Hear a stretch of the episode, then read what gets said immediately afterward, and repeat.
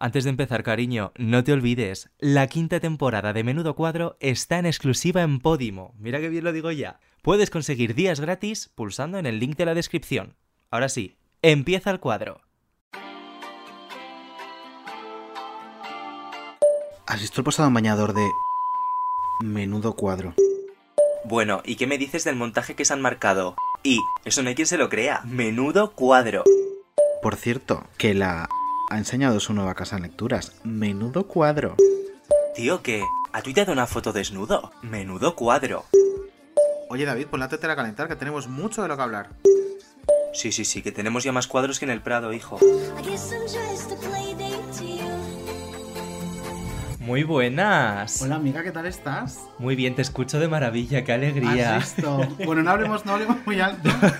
Tengo unas ganas de que en el momento en el que escuchemos esto en Spotify suene como Podríamos, podríamos hacer como em, lo que publicaban antes en prensa, la fe de ratas de una semana a otra, ¿no? Pues pedir como unas disculpas públicas por la Ojo, calidad. pero es que entonces tendríamos que tirarnos aquí eso como un programa mínimo entero. los dos primeros programas. O sea, de verdad, from the bottom of our hearts, lo sentimos muchísimo. No, la verdad es que sí, la Eh, verdad es que sí, pero hemos puesto remedio, nos hemos comprado unos claro. micros de, de estos de ASMR. O sea, que ahora mismo podemos hacer... así y nos escucharéis perfectamente.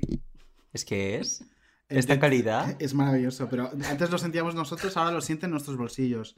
es lo que sí, pasa si queremos que haya calidad. Eh, estoy muy contenta con la invitada esta semana. Bueno, y yo... Muy contenta. Porque, primero Viene- porque Primero porque viene de muy lejos. de muy lejos, es como los Reyes. Magos, ya viene de Oriente.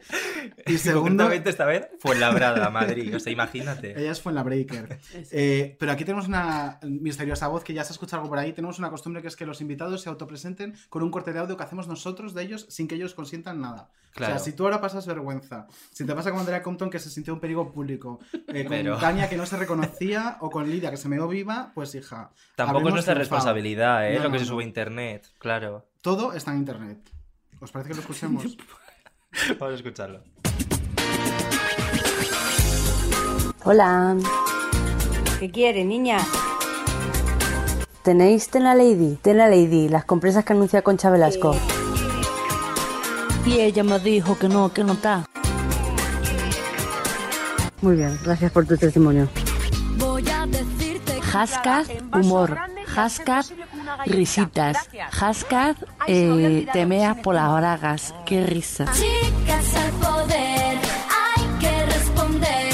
Tú sabes lo que quieres y lo que Que me envenena el cuerpo, me pone en movimiento a mí. hay que convencer. A las que no se quieren mover. No puedo ver esto desde puto fue la muriéndome de envidia. Basta ya. Contigo es largo Los pedos que te tiras, tu madre los recoge y los echa a la comida. un movimiento. Bien vale un intento y es lo que hay que hacer. Cariño, ¿te puedo contar un secreto? Tú ya no aguantas más que otros decidan por ti. La ventanita del amor se me cerró. No, no. Nos gusta el robot Emilio. que responder. Tú sabes lo que quieres y lo que quieres. ¡Lala Chus! Pero qué ¿Cómo estás? Estoy emocionada. ¿qué es Normal, normal, con este Quiero audio normal. Que el día que me muera aparezca esto en todos los sitios. Plan, qué maravilla. Que te pongamos una lápida multimedia que la gente pueda hablar Por favor, por favor. Oye, sería un inventazo. Pues pasará. Patenta- esto hay que patentarlo. Esto hay que patentarlo. Apunta- Vamos a hacer otra a lista. ¿no? Es que aquí llevamos una lista de demandas de gente Sí. que nos puede demandar de repente. Bien. Al final de cada programa se lo pasamos a la abogada. Y, Y la verdad es que la lista dos. está quedando larga. Oye. ¿eh? Sí, Está y ahora voy a apuntar aquí lista de patentes Eh, también. sí, Sí. sí, sí. Oye, Lala, estoy feliz, feliz porque está aquí eh, la TikToker, la única TikToker o una de las únicas que no me da asco. Por lo tanto, para mí esto es un momento importante. Joder, estoy súper contenta. O sea, en serio, ha sido. Estoy ahora mismo con un subidón. Eh, Normal. escuchar todas mis miserias y todas mis mierdas haciendo un compendio es como. Con mucha. Pop de fondo. o Eso sea. es que. No Te lo podemos editar en CD si quieres Sí, por favor. Sí, en tu por casa. En un disquete. Y se lo pongas a la Rufi, yo estoy a favor. Vale, vale, a tope. A mi madre le va a Eh, encantar, ¿eh? El universo, o sea, me imagino que sí. Eh, me gusta mucho la presentación que ha hecho David, que es la única TikToker que no me da asco. Es que es verdad, es que es una Yo plataforma. un ampliaría a unos cuantos más porque hay un No, no, grupo de. TikTokers que a mí me gustan mucho, Sí, que sí. precisamente TikTokers que, con los que Lala interactúa, Alejandra Argulló, eh, un Benja Serra que es amigo mío de toda la vida. Ay, Benja, le adoro. Eh, desde aquí le mandamos un beso porque es maravilloso. Besito. Y entonces, claro, hay un TikTok bien. Yo creo que hay un TikTok mal y hay un TikTok bien. Ya, pero el problema es que la parte de TikTok mal es muy amplia, Abunda ¿eh? muchísimo. Abunda Y también por tiene la todas edad, las ¿no? miserias humanas. Sí. Todas. Racismo, machismo, homofobia, todo junto. Todo bueno, hay un mix ahí. que es Gordofobia. uh. A mí, sinceramente, eh, lo de TikToker me parece como una etiqueta que... no Terrible. No, sí, o sea, no sé si algún día quiero que mis sobrinos me digan, ¡la tía es TikToker! No, ¿sabes? no lo veo. Pero, eh, en verdad, o sea, cuando ha reventado un poco la burbuja de mi tontuna, ha sido por, por TikTok. Porque, a ver, TikTok mola. O sea, hay, mucho, hay Sí. muchas cosas muy guays. O sea, Yo estoy de acuerdo. y es droga también. O sea, eh, dices, va a estar, mm, dice, voy a estar 10 minutillos en TikTok y pasan 3 horas. Literal, Sí, ¿eh? sí, sí. Es verdad. O sea, es increíble. Es como digo, interestelar. O sea, una cosa Todas así. las noches me voy a la cama y mis 10 minutos mirando TikToks no me los quita nadie. 10 minutos sí me controlo. Ay, yo, pero fíjate, yo a ese punto no he llegado aún. Ah, yo sí. Todavía no me he enganchado. Pero yo, y creo que a mucha en gente nos pasó, fue en la cuarentena, donde realmente Total. caí de lleno en TikTok. Total. Es que a mí no me sale un contenido que a mí me guste. Yo creo que el. ¿Cómo se dice? Pues el algoritmo de TikTok para eso es muy no- inteligente. Pues a mí no me lo. No, me ponen heteros. Mm, Pues porque le darás a un me gusta ahí aleatorio, tú también te digo. Pues a lo mejor Claro. Igual A te mí me gusta pasa- más de lo que tú te crees. no, no. Yo tengo el, el- o sea, mi TikTok da, está para, para, para encarcelarlo, porque como encima yo le doy me gusta y hago dúos con todos estos niñateos y estas historias, pues me sale cada basura. Pero escucha, a mí, a mí esos TikToks son los que más me gustan. la vida. los que colaboras con ese tipo de. Ya, pero de escucha, me está personajes. saliendo una úlcera, ¿eh? O sea, que- cuidado, aparece, cada vez que aparece algo es como, buf, ahora mi favorito sin duda es el, el padre Bailongo. El, Ay, qué Ah, me maravilla. encanta, me Ah, encanta, me encanta. Y yo estoy muy enganchado a una monja. También es muy guay. Muy que hace como dailies de. Sí, sí, Aquí sí, hace un rato, estuve tomando el sol, luego me fui a cocinar, gracias a Dios. Me encanta. Es sí muy bonita, sí, sí. Pero a mí eso de TikTok sí me gusta. O una yaya, un abuelete. A mí eso de TikTok me gusta y mucho. Hay, por ejemplo, una eh, abuela que es estadounidense, que aparte cuando hubo todo este drama de TikTok Estados Unidos desaparece, no sé qué, que se llama Lily Hayes. Bueno, seguro que lo pronuncio fatal el nombre. Que es, eh, ella es medio israelí, medio estadounidense. Tiene un acento Fíjate. eh, hiperbestia y hace unos TikToks eh, imitando. Pues de repente te imita una escena de El viaje de Chihiro o te imita eh, Pulp Fiction. Es que te miras de risa y es una señora pues que tendrá más de 70 años. No la conozco. y a mí ese contenido en TikTok me Sí. fascina. Eso es. Porque en otras redes no los encuentro. O sea, no encuentras una tuitera de 70 años. Luego también hay otro tipo de contenido, por ejemplo, ¿cómo se llaman? Martín y Julia. Los que hacen las. El Zetalú. Sí. Los Zetalú. Eso es de la pegatina de muy Los que hacen las sí, bromas. o sea, claro, los de la pegatina, los de que se van ahí a la Sí. Plaza Mayor a comprarse el cigarro falso. Sí. Pues ahí también fue cuando empezó todo, fue porque le hice un dúo a reacción a esta parejita del de infierno. Y es que son, o sea, son... Pero es, eso es Ese la parte cringe mal, yo lo Es una relación tóxica. Sí. Ese cringe yo lo disfruto. Es una relación de pareja hipertóxica y que la gente lo ve y le gusta, que es lo peor. El tema gente- es que tiene un millón de seguidores Por esas eso. personas. Entonces yo ya siempre dudo que si es un millón eh, de gente que, que quiere ver su contenido o en, en plan que quiere reírse, porque es que es imposible que te hagan gracia. Imposible. Habrá Yo creo un mix. por lo segundo. Eh, tía, es imposible. Piensa, o sea, pensemos un poco en la demografía de este país y en la geopolítica de este país. ¿Es imposible que haya un millón de idiotas? Eh, No.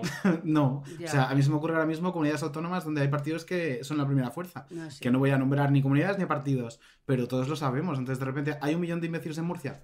Vamos a tener que volver a mandar un beso a Totana como en todos los Es que, programas. claro, es la excepción. Bárbara Rey y Totana, la excepción. Sí. Es. Que confirma la regla. Pero yo creo que dentro de ese millón de seguidores que tendrán un amplio porcentaje, Claro, ahí- o sea, la par- no no sé, sé, me- es que no me parece bots humor. o lo que sea. Y no Pero Claro. sé. vosotros, por ejemplo, lo seguiríais para mm, que os haga una úlcera viéndolo. Yo sí que sigo a gente que me da eso. cringe. Yo, Yo es que antes lo lo disfruto, hacía, te lo digo de verdad. Yo tengo ahí un guilty Bueno. pleasure igual que con Love Jolie. Love. Amiga. ¿Ves? Sí, eso sí. Estoy- Bueno, aquí el, mayor fan de Love Jolie lo tenemos en este No, programa. ya te- no de Love A ver, yo es que la, yo la conozco, yo he trabajado con ella. que la- me tiene bloqueada en todos los lados. Ya, ahora TikTok también. TikTok y todo. Estoy fatal, ¿eh? Pues eso es una malísima Podríamos hacer un llamamiento. No, no que, no, que me va a odiar. O sea, Yolanda Claramonte, que es su nombre real. Sí. Desde aquí yo te pido, como persona que eh, ha trabajado contigo en algunas ocasiones, no voy a enumerarlas, eh, que por favor, que, Claro, que- pero si que yo sé- desbloquees a Lala. Yo sí. solo quiero el Claro. bien de ella, yo no lo veo en plan. Es que me gusta ver sus pues, su fitbia, sus cositas, sus- Claro. sus. Sus repente de muy- mm, llorando y de repente sube al siguiente stories Hombre, una es- promo es que- del 50% en un reloj. O, mi Es momento que- favorito es el momento de, de repente llega el cumpleaños de eh, la niña y, y se hace Pobre niña. lo que ¿verdad? llaman la cojo promo, que es eh, que no paga ni un panchito, No, la amiga. O sea, que lleva, se pega 15 días diciendo, dentro de 15 días, la, ma- queridas la, ma- marcas... la matrioska colaboración. Matrioska Collaboration que dice, Eh, eh, hazme una foto. foto así, que Me me encanta. encanta. Esa cuenta, por favor, seguid a la Eso es cuenta. Instagram. Hazme bien. una foto así, se llama arroba hazme una foto así, es la mejor cuenta. Hace una sema- cada semana hace como una recopilación de lo Como que ha pasado de las sí.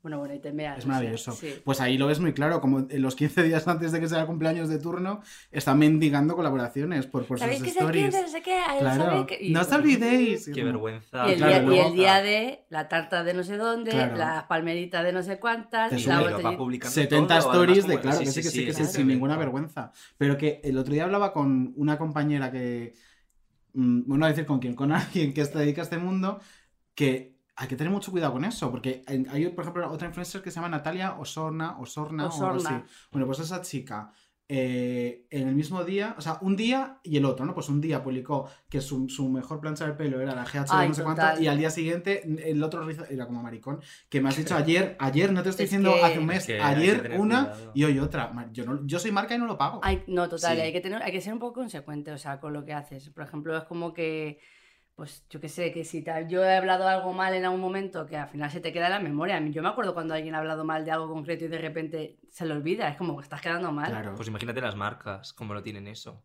Una- Claro. No, pero las marcas muchas veces no saben ni lo que, lo que, o sea, el contenido de esa persona. Pero sí que es verdad que las personas que lo vemos sí sabemos. claro. Hay que ser un poco consecuente siempre. Pero luego no repiten y luego el resto de marcas supongo que eso lo tendrá en, en cuenta. Se Hay marcas que sí, pero también date cuenta que muchas marcas trabajan con agencias. Y en las agencias, Total. que yo he trabajado en una mucho tiempo, lo que haces al final es que mueves a la gente que tienes en tu, por así decirlo, en tu universo. Entonces, si has colaborado con una marca, con eh, Love Jolly, eh, esta otra chiquita y la funenita y la ya, pues a la otra marca ya le vendes ese pack porque sabes que no te ponen problemas, que tienes el contacto Ya, y más o menos en qué feed se manejan. Entonces, claro, lo vendes a uno y a otro. ¿Qué pasa? Pues que al final las cuentas parecen un zoco y encima las mismas marcas colaboran con la misma gente. Luego, de repente, llegas un día que todas las influencers de España se han levantado con ganas de tomarse un té de Fitvia. Total. Como- y te lo venden como, no, no, esta es mi rutina, justamente hoy, mira, me toca el de coco y piña, como a Love Jolly a mi prima. Pues, cariño. Qué casualidad. Canta, la cosa canta. Es que- Em, tengo muchas ganas de tratar un tema contigo. Verás. Eh, es un tema, bueno, es el, Hablando de el colaboraciones, tema además, porque esta chiquita. eh, Bueno, hablando de lo que hacen las marcas y sí, para colaborar con es gente. un buen ejemplo. Y bueno, si quieres lanzamos una cabecera y, y así ves de qué vamos a tratar. Pero bueno. ¿Has dado positivo en una PCR y tus compañeras de piso quieren ajusticiarte en la plaza del pueblo? ¿Estás harta de no poder salir de tu cuarto a mear sin que las tres brujas con las que vives te acosen? ¿Desde que eres COVID positivo en tu piso te tratan como si fueras a morir de ébola? Hoy, en Menudo Cuadro, desenmascaramos a todas las Rocío Piso del mundo.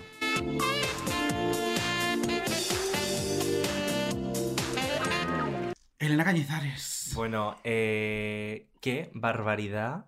Qué De temario, trama. Qué temario Picazo este, ¿eh? O sea, Eh, es surrealista, pero también es muy para estudiar cómo en este país eh, nos encanta la miseria humana hasta el punto de meternos en un grupo de WhatsApp que no conocemos de nada y de ahí hacerlo un TT. No sé si ha llegado a mundial, pero No, desde no, no, mundial, ya es mundial. mundial. Pues mira, Elena Cañizares, TT mundial, y la gente Mundial, preguntándose ha quién mundial. es esta chiquita. Que Me era TT una barbaridad. Rocío Piso. o sea, Rocío Piso era TT. Total, o sea, es fuerte. Y Ángel y Lucía con pareña. Con Con Pareña, Pareña. con Pareña, que es que... mm, porque el grupo de, de esta y, chiquilla... me- y la palabra menudas también era. Menudas. Menudas. Es verdad, menudas, lo, que también. sea, eh, eh, es fuerte. Y justo lo que lo comentábamos antes de empezar, cómo las marcas se han lanzado a este fenómeno de para mí. Eh, es alucinante. O sea, quiero decir, eh, ayer fue uno de los días mágicos de Twitter. De Sí, estos que, sí. de los o sea, días que merece la pena tener Sí, Twitter. porque muchas veces decimos, joder, Twitter, qué tóxico, qué tal, pero cuando nos unimos a, a la tontuna y al meme, la verdad que somos los mejores, ¿eh? Yo creo que de verdad. Esa sí que es mi España. Sí, Como sí, digo esa es la yo. España que nos Esa- Esa es mi. España. No sé si madrugará o no, pero me representa. Eso es. Y, y el tema es que ayer los memes, o sea, me, me, me moría. La primera vez que lo vi, era como que te indignas muchísimo porque es Sí. imposible, no crees que pueda pasar eso. Pero luego ya empiezas a ir para abajo y ves un meme y no sé qué, y me entras en una vorágine extrañísima que, que no... Por si acaso alguien no conoce de lo que Eso. estábamos hablando, todo este tema de Elena Cañizares, quién es, qué es lo que pasó, hemos preparado un, Y un es que además audio. ahora Lilo ha desaparecido. Entonces... Sí, o sea que esto es un material súper Claro. exclusivo el que tenéis aquí. Vamos a escuchar qué pasó con Elena Cañizares y sus compañeras de pisos. Dejamos las conversaciones. Compareñas, compareñas. Chumino con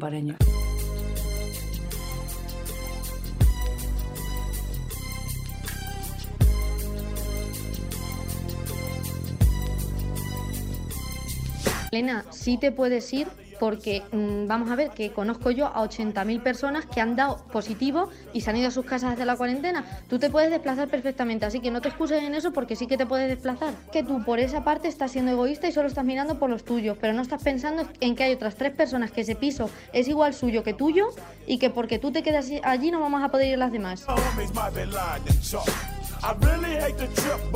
Y eso es así frente a quien se lo digas, porque es que es así. Si tú piensas diferente, pues pensarás tú diferente, pero mm, todo el mundo piensa así. Elena, que tienes coche, que te coges tus cosas en tu coche y te vas a tu casa y no propagas nada. Nada, o sea, propagas lo mismo que si te quedas en el piso y infectas todo el piso. Exactamente lo mismo. Pues es que si no queréis hacer el gran esfuerzo de calentarme un tupper y llevármelo a la puerta, pues tendré que salir a, calentarme el tupper. A ver, yo por vosotras estoy segura que lo haría, que haría el esfuerzo de mm, dedicar dos minutos de mi día a calentar un tupper y llevarlo a la puerta. Y sí os entiendo, pero es que yo también conozco a muchísima gente que están confinados en su casa y lo están haciendo, no echan a nadie por ser mm, positivo. Además que estáis hablando todas sin saber si alguna son, positivo o no.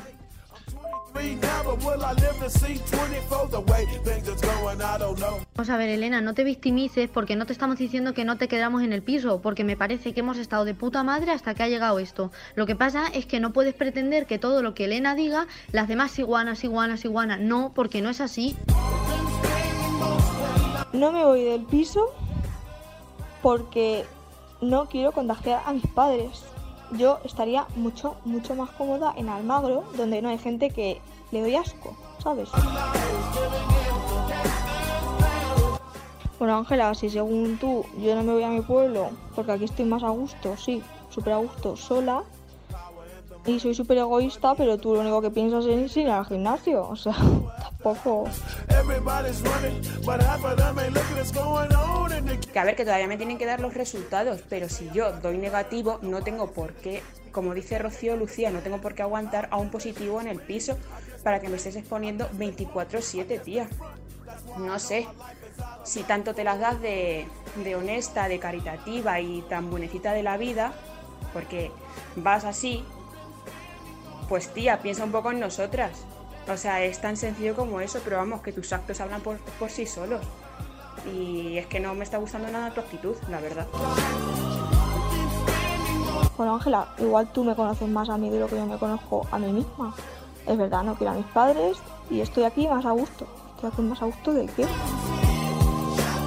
Eh, estaba hablando con mi padre, que sabéis que es abogado, y si no lo eliminas, eh, me ha dicho que por él te denunciamos. O sea, no es, es una amenaza en realidad. O sea, es que me parece una falta de respeto. Es que Es a mí una este amenaza momento de, en es una- realidad. en realidad es que es una amenaza. De- O sea, por- espero que no lo dudes, ¿eh? espero que eso dudilla es una amenaza. Es que yo creo que era como, iba a decir, no es una amenaza, pero he dicho, no, no, que cojones, sí es una Es que amenaza. lo es, cariño. es que cariño. Tenme miedo. Mi, mari- mi, mi- mi abogado, mi padre es abogado y no sé qué tengo aquí colgado. Eso es, gracias. Con papeles. Aquí todos somos Team Elena. Sí, Nada, hombre, no es, que- es no se puede ser de otro team. Aunque también eh, a Rocío, por ejemplo, yo la metería en un reality sí o sí. Es que es carne de real. Es que es carne de reality total, es maravillosa. A mí, me, a mí me sorprende porque es verdad que va como evolucionando, que es la, que- la que primero habla es Rocío Sí. y luego es como Regina George, entonces eh, hay una que quiere como limpiar Claro. más y de repente, no, no, eh, habrá dicho, no, no, vamos a todas a una y lo que diga Rocío, que es, es la Es popular. Regina para hecho y está, está ahí una Karen como intentando, venga chicas, Eso, relax. eso es. Pero de repente como que se rearman y van a una. Es muy fuerte lo que va a ocurrir ahora mismo. Es muy fuerte lo que va a ocurrir porque además no estaba programado, No. ha sido sobre la marcha, seguro hemos empezado a hablar de este tema. Vamos a hablar un poquito en directo con, con bueno, pues con la protagonista Elena Cañizares, ¿cómo estás?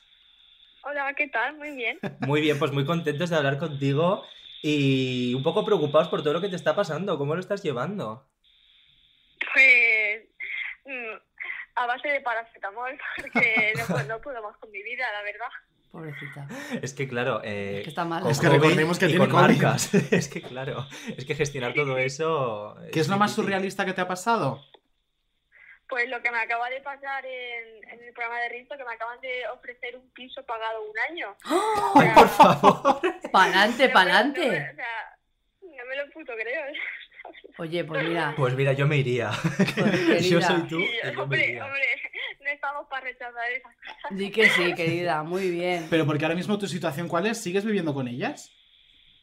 Mm, a ver, en teoría deberíamos seguir viviendo juntas, lo que pasa es que a ella les ha pillado la cuarentena en sus pueblos y Mm. por eso estoy ahora mismo sola, pero vamos, que cuando acabéis, acabase esto, pues sí, viviríamos juntas, pero no va a ser el caso. Porque ellas volverán, claro. Claro. Claro, volverán, tienen un contrato, bueno, yo también lo tengo, pero Yo tengo una duda. Si se puede, ¿eh? que no sé si se puede. ¿Se puede decir que estudian ellas? Porque me, hace- me llama la atención. ¿El qué? ¿No me O entero? sea, tú estudias enfermería, ¿verdad? Sí, ¿Ellas estudian enfermería como tú? No quiero dar detalles suyos Ya, lo para que entiendo, lo no entiendo. encuentren. Vale, vale, vale. bueno, Me parece que bien, no, que sí. no estudian todas enfermería. Vale, vale, vale. Oye, pero ¿cómo has llevado todo este boom mediático, todos estos memes en Twitter? ¿Cómo lo estás llevando? Pues no, no lo sé llevar, la verdad. La verdad es que no lo sé llevar. Es no, algo que no nos- me da la vida para nada. Algo que nos ha No me sorprendido en- es que has borrado el hilo, ¿no? Sí, porque la verdad es que tenía miedo de que me denunciaran. A ver, yo sé que el daño ya está hecho, pero, pero por lo menos ya no está ahí, Ya. ¿sabes? Aunque, a ver, ya todo el mundo lo ha leído, ¿sabes? Y yo lo que quiero, no, no quiero que la gente se quede con lo malas que han sido, y que las insulten, yo quiero que se quede la gente con la situación. Claro. Claro. Que es una situación que pasa, que le pasa a mucha gente. De hecho, me ha gustado Y mucho, Que la gente eh, reflexione. Cómo eh, a lo largo de las intervenciones que has tenido en el día de hoy has ido dejando claro y poniendo de relieve que es un problema que afecta al sector sanitario en general. Sí, sí, sí, claro, es así. No es solo por tener COVID, sino por el hecho de ser sanitario ya eh, se nos discrimina mucho. Sí, es que Y, bueno, recordemos... yo conozco a mucha gente que, que se les niega el derecho a una vivienda por el hecho de ser sanitario, que es una locura. Es que recordemos en lo peor de la pandemia como incluso había comunidades de vecinos que ponían un cartel de Claro. eh, por favor, mientras dure esto, búscate otra casa. Claro, es que no, es, es incomprensible. Señalando a la gente que nos está ayudando con Sí, sí, todo sí. esto. Es que es muy heavy. Es muy heavy. Bueno, Elena, te mandamos un beso muy, muy fuerte. Mejórate, sobre todo, que es lo más importante, que, que superes la enfermedad. Y bueno, por lo menos, mira, tienes piso gratis un año, ¿no? La anécdota, la, anécdota la tienes. Qué maravilla. Me alegro infinito por eso, fíjate. Elena, un beso muy fuerte y gracias por estar un ratito con nosotros. Adiós, Elena. Vale, un beso. Un besito, Elena, adiós. Eh, Surrealista. Me parece surrealista. Quiero llorar. Es que- que yo soy muy empática, paso Pero fíjate qué Me guay, ¿no? Que muchísima al final, cuando pasan estas cosas, hay mucho de lo que decíamos de marcas ahí detrás, de gente haciendo hate, pero también hay- ves que hay gente Me buena. parece coño, muy bien, o que- sea, sí. o sea, es que no puedes decir nada, se te encoge el corazón al pensar que alguien le ha dado un piso gratis un año a esta muchacha que ha tenido una situación tan surrealista Me alegro como la que ha tenido. Es, es o sea, me queda muerta. Pues eso sí, pero vamos, lo que vamos hablando, que al final eh, el mensaje, como bien ha dicho Elena, es este, o sea, que Claro. estamos sufriendo este problema. Y es verdad que no sé si, no sé si vosotros lo hubieseis hecho así o hubieseis puesto así el caso en Twitter, si os hubiese pasado a vosotros, lo hubieseis hecho así. No lo sé, no lo sé, pero ¿sabes? es que claro, tampoco es tan usual que un Ya. hilo se vuelva tan No, viral. no, claro. Entonces, Yo lo habría hecho así hace cinco años. Tú eres muy de Ahora hilos, mismo. Ahora sí, pero yo cada vez me autocensuro más en Sí. redes sociales, que eso es algo que con Pero- el tiempo. que cu- cuando va creciendo va Claro, pasando. vas- sí, va ocurriendo. Pero hace cinco años sí lo habría hecho. A mí me está, pasando una, me está pasando una cosa que ahora que tengo más seguidores y es que me molesta mucho porque, bueno, a mí que me para muchas veces de poner borre- borricadas es mi Sí. chico en plan de cuidado, cuidado. O sea, por ejemplo, Me hago- suena esa historia. Claro, y entonces es como, eh, lo llevo mal, porque a mí no va- ya es como, joder, ya no voy a poder volver a ser un poco una gentucilla de redes sociales. como no. Pero, joder, es verdad que, que es verdad que ya está la gente más mirándote cualquier cosilla que dices, ¿sabes? Es que es verdad, eso a mí, bueno, yo no tengo una mierda de seguidores, por lo tanto yo sigo poniendo, pero me da miedo. Imagínate que de repente esa, yo que sé, mi cuenta crece y van para atrás. Bueno. O sea, que tampoco he puesto barbaridades de... No, no, pero que es verdad. Pero es que a la mínima que, No, pero que pones algo es- que está ¿Sabes fuera de qué me lugar... pasó a mí el otro día? Estaba teniendo una videollamada con una persona eh, pues, de un trabajo Sí. Mm. y, y el, que lo- o sea, el jefe, como el manda más, era argentino. Y me comentó algo del tweet que pasó hace poco, no sé si se acuerda de lo del Libre Postureo Victoria Sí, con Malena sí. Pichot, que yo puse pido perdón desde aquí por meterme Por el mate. por el mate, que dije que era el mate lo que les volvió un poco loco y me lo, y me lo sacó y dije yo... Entonces, claro, fue como una de, eh, a ver si por estas gilipollas... Eso eh, fue una idea de olla muy grande también. No que pusieras eso, sino Ya, todo lo que todo se lo que generó. pasó. Sí. entonces- Tampoco es para... No, no, pero es que la- en este caso Natalia Pichot se, se la pilló con papel de fumar. Sí, sí, sí, por eso como, te no, digo. has invitado, no has inventado tú la estética decimonónica. ni, o El sea, es tema a mí como- me, me- llevó con la calle de la amargura, más hombre. que nada porque no se, no se paró ni un segundo ni siquiera a investigar. No, es ver. que no le, no le daba Nada. ningún género de dudas. Era como, no tiene presunción de inocencia, mis cojones, cariño. Nada. Esta señora me ha copiado de punto. Como el tuit de Amaya de Maya modo gorda y punto. Pues esto Igual. igual, me ha copiado Total. y punto. Pero bueno, que a lo que iba es eso, que es como eh, ya pones cualquier cosa así sin querer y de repente es como, hey, ¿te acuerdas cuando pusiste esto? Y tú, "Oh, sí, perdón. Pero lo salvaste bien, ¿no? sí, sí, claro, dije que lo sentía mucho. Qué peligro las redes, qué peligro las redes. Sí, real. A ver, peligro. También me- a mí me da mucha rabia ese discurso, porque al final las redes no son ningún peligro. No, pero- El peligro son las cabecitas, cariño. Eso mismo, Efectivamente. eso Porque claro, mm, luego hablaremos de esto, eh, además eh, en, en la sección de música, porque hay una señora que esta semana la lía con las redes y luego es como, ay, qué malas son las preguntitas. No, cariño, eh, piénsate las cosas antes de contestar. Sofía Aguilar, un beso. Pero yo también eh, aquí, vamos a ver, antes no existían las redes sociales y antes era mucho más difícil eh, hacer públicas esas... No sé, es que ahora mismo yo tengo aquí el móvil, pongo la primera gilipollez que se me pase por la cabeza en Twitter y a ver si es culpa mía, es culpa de mi cabecita. Pero, joder, lo tenemos tan accesible. O sea, que no quiero culpabilizar a las redes, que las redes son maravillosas y que esto no lo estaríamos haciendo es. sin las redes Pero sociales. es justo lo que decimos Es hace un momento, maravilloso. el- no el Pero- autocensurarte, pero piénsatelo cuatro veces. O sea, si Hay eres, que de, si eres de dedo rápido, por Mm. ejemplo, se me ocurre una persona a la que le ocurre mucho esto, que es Ilenia. Ilenia es de dedo rápido, publica una borrada y luego se arrepiente y a los dos minutos la ha borrado. Pero es que no, ya no vale porque es peor. Claro, pero Sí. maricón, lo que tienes que hacer es pensar cuatro veces Eso antes de es. publicar. Piensa, reléelo. A mí me ha pasado muchas veces que iba a contar algo, lo iba a publicar, me lo paro, lo releo, lo reescribo de otra forma y al final digo, mira, no lo voy a publicar, paso. Eso no lo es, Pero cual, no todo el mundo tiene esa autocensura. Eso te lo da el tiempo. Claro, Te da claro. el tiempo. Y luego ya el carácter de cada uno y, y- y todo, desde luego. El madurar. Pero- Es que yo tengo que madurar mucho además aún. Eh, yo es eh, que a otro nivel, eso que les está pasando ahora eh, a una familia muy conocida de este país, Ay, que se apellidan Pantoja. Madre Pero, ay, mía, qué madre mía. Qué maravilla. Vamos a poner la- un audio de introducción de una persona Bueno, que yo creo que nos este tema, representa. que nos representa. Vamos. Es muy importante, es que esto está pasando, ¿entiendes? Y tenemos que tener esto, o sea, esto son cosas, esto sí que está pasando, ¿entiendes? ¿O no? O sea, lo de, yo lo siento mucho, o sea, lo de, a mí me parece muy bien que te preocupes por Joe Biden, yo tampoco, yo no duermo desde, con la cosa de Joe Biden y todo, pero eso es muy lejos, Cantor en, en- con todo está más cerca. Cantor Eso es está más así. cerca. Es que es Responsabilidad social, ¿qué te va a importar? ¿Joe Biden? ¿Joe Biden te va a cambiar a ti la vida, Mira, cariño? verdad. No. No. Isabel Pantoja, pues Sí. probablemente sí. Sí. ¿Qué? claro. Increíble, ¿eh? O sea, Dime yo que estás living con este tema. No puedo, es que no puedo. O sea, es como que, que ya mi vida gira un poco en torno a esta A situación. Cantora, ¿no? Sí, te lo digo. O sea, Es que nos ha engullido a todos, es así. O yo lo, lo siento así. O sea, ya el otro día, el viernes pasado, cuando eh, Pepi Valladares estaba contando. O sea, eh, con- o sea, Lo de los mm, fajos de 500. Estaba contando la comisión de un delito. Sí, sí. es, que, es que han salido varios delitos ya, ¿eh? De esos dos el, que ella está- programas. el que esta mujer estaba diciendo era obstrucción a la justicia en ese momento. Total, es que es Pero claro, que ya ha prescrito, pero es como... eh, Yo me asusto, claro, te asustas. Es como que, ¿cómo, cómo es posible? Pero es verdad que siempre luego, si te pones así a, a echar la cabecita, en mi, por ejemplo, en mi madre me ha dicho en plan de no sé qué, la herencia o los trajes de Paquita. Esto ha dado toda la vida. Esto es toda la vida. Toda la vida. Como, hombre, y cuando la pantoja entra en la cárcel, ¿cuánta, ¿cuánto tiempo lleva ya la gente diciendo, uy, está con Julia Muñoz, Hombre. la que están liando Marbella? Coño, si es que lo sabe todo el mundo. Pero con estos programas está llegando mucho más a la gente de mi edad.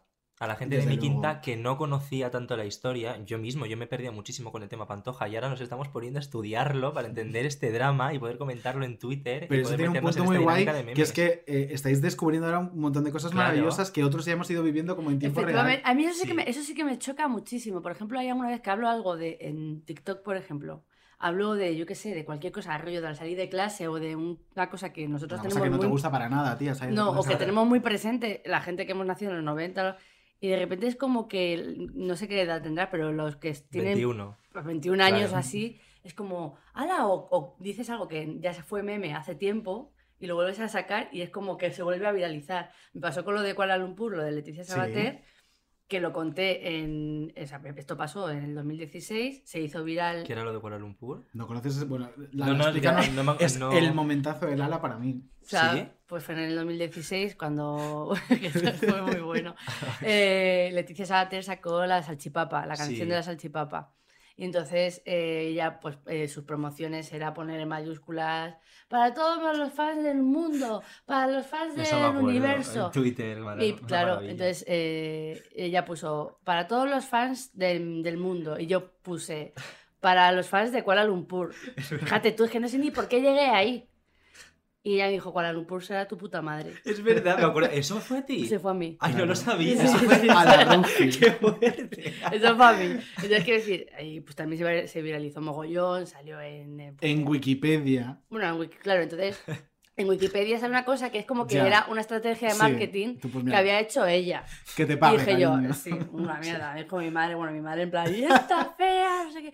Bueno, total, mi madre, claro, en plan. eh, Un beso para Rufi. Hombre, Rufi.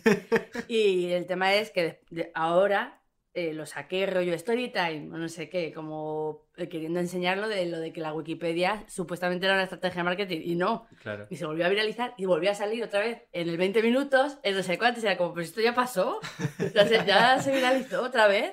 Entonces quiero decir que cosas que, que ya en nuestras teníamos nosotros muy en mente, pues como que vuelven a resurgir. Pues eso es el día a día de la pantoja ahora mismo. Sí. Por Pues, el día a día yo eh, creo hablando que de cosas que vuelven a resurgir, vamos a poner dos extractos que a mí me llamaron la atención porque ahora están como muy con la teoría de la conspiración de Paquirri se iba a separar de la pantoja en cuanto volviera, Ya. porque ya no se aguantaba y tal. Y yo que tengo una muy buena amiga que vivió esa época haciendo periodismo en, en aquel momento seguramente de lo más top, que era Interview, eh, tuvo Yo- la oportunidad de entrevistar tanto a, a Paquirri como a Isabel como a Carmina Ordóñez en, pues en un lapso de un mes, justo cuando, cuando muere Paquirri. Entonces, vamos a escuchar eh, dos declaraciones que recogió este fin de semana Socialite y que recuperó de, de Pilar Eire eh, entrevistando a Paquirri en ¿Cómo es Pilar? Interview, y las comentamos porque La es para comentarlo. En septiembre de 1984, dos semanas antes de su muerte, el torero concede una entrevista a la periodista Pilar Eire, en la que asegura que está muy enamorado de Isabel y que desmonta la teoría de una posible separación de la pareja. La única mujer a la que he perseguido, la única mujer que me ha servido de aliciente a la hora de torear ha sido la gorda. La gorda, así llamaba Paquirri a la pantoja. Según sus palabras, nada hacía presagiar que fuera a terminar su relación con la tonadillera, tal y como aseguran algunos amigos del torero o incluso su propia hermana. Es la primera vez que me enamoro en mi vida y es un enamorarme que se va cambiando poquito a poco en otra cosa todavía más bonita. Cuando la miraba dar el pecho a nuestro niño, cuando me despierto por la mañana enredado en su pelo, es que me gusta todo de ella. Comer en la cocinita huevos con papas mientras vemos la tele, tonterías así. El torero se desinhibe completamente ante las preguntas de Pilar Eire. Incluso llegan a tratar temas muy íntimos de la pantoja. Maribel fue virgen al matrimonio. Lo quisimos así los dos. Es una cosa muy íntima. Precisamente una de las cosas que más me gustaron de ella fue su ingenuidad, su inocencia, su falta de experiencia con los hombres. Poto, literalmente poto, ¿eh? Con esto, o sea, no puedo. A mí Virgen la, al matrimonio. la parte que más gracia me ha eso. hecho es, como siempre se ha hecho tantas coñas con que la pantoja es velluda, lo de eh, despertarme enredada en su pelo. A mí eso me ha hecho mucha gracia por el chascarrillo, más que nada. A mí también me gusta mucho el concepto de la gorda. La, bueno, la gorda a mí me ha matado. De la, La única mujer gorda. que me he enamorado es de la gorda. Eso me ha dolido un poco porque Es que yo soy un poco Team Carmina. Entonces, Yo también. Yo tengo una mala teoría. dale, me encanta. Yo creo que, eh, bueno, aparte de cuando se casaron Isabel y Paquirri, pues eh, Isabel fue con toda la trupe de su familia Sí. Pantojil a esto. Y creo que eh, Agustín Pantoja estaba enamorado de Paquirri. Bueno, estoy a muerte con esa Eh. teoría. Es que hay fotos además de Agustín Sí, mirando mirando- a Paquirri. Es que eso iba en Total. Twitter. Y, Total. y yo creo total. que estaba y había ahí esa trama de envidia porque ha sido pues es Agustín yo creo que no como ya contó Kiko Rivera Sí. que no lo ha, nunca lo ha sacado a la luz entonces yo creo que había, había mucha envidia entre esa familia y mucho fullerismo Pues te este compro tipo. muchísimo esa El drama gay siempre lo.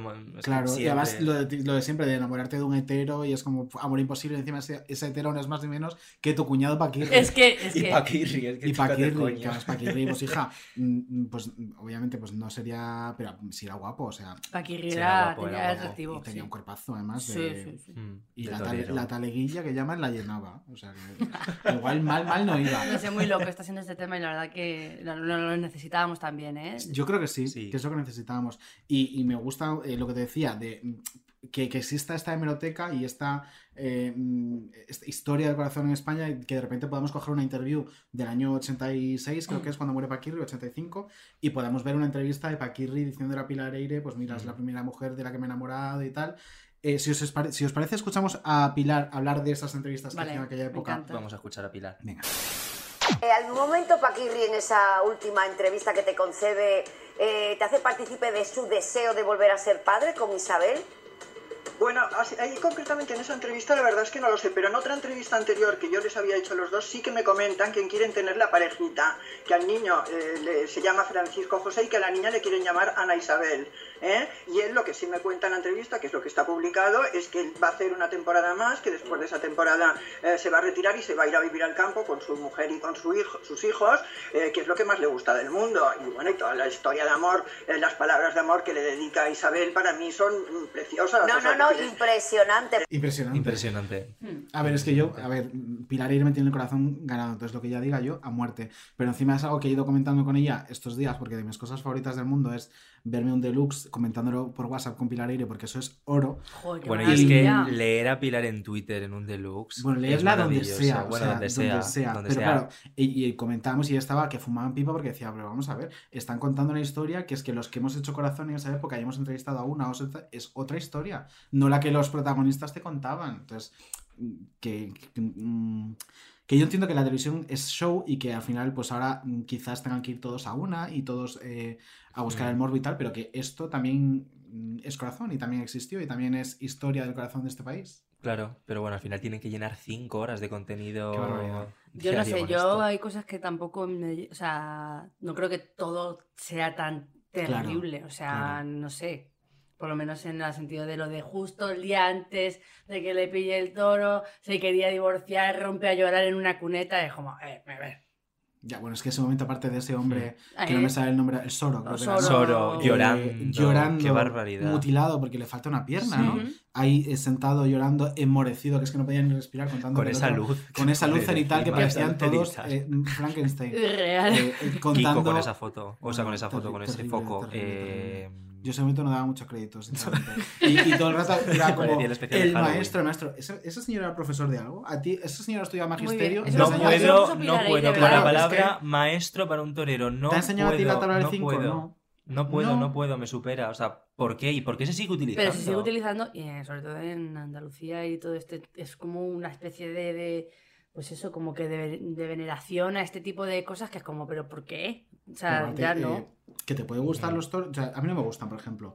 Pero eh, yo entiendo y puedo incluso respetar que a ti te gusten y que tú con tu business hagas lo que quieras. Vale. Maricón, pero la palabra maestro para mí es tan bonita. Tiene un, un- un significado tan bonito y está cargada de una imagen mm, que, que está en el Total. imaginario colectivo tan importante como la de los maestros, los profesores, que, que me parece que es prostituirla, Total. llamar a un Total, señor sí, que mata es animales verdad. para vivir, maestro, maestro de qué, ese señor a mí no me puede enseñar nada. Eso es, literal. O sea, es horrible. A mí me ofende. Volviendo a Pilar, eh, Pilar, Pilar Eire, eh, una de las mejores escritoras de este país, la pongas donde la pongas, porque lo Hombre. mismo me encanta escribiendo su columna de lecturas que una novela que es finalista del Premio Planeta. ¿Qué lengua tiene Pilar? Pilar es, para mí, las de- te lo juro, de las mejores plumas de este país. Ha sacado un libro hace.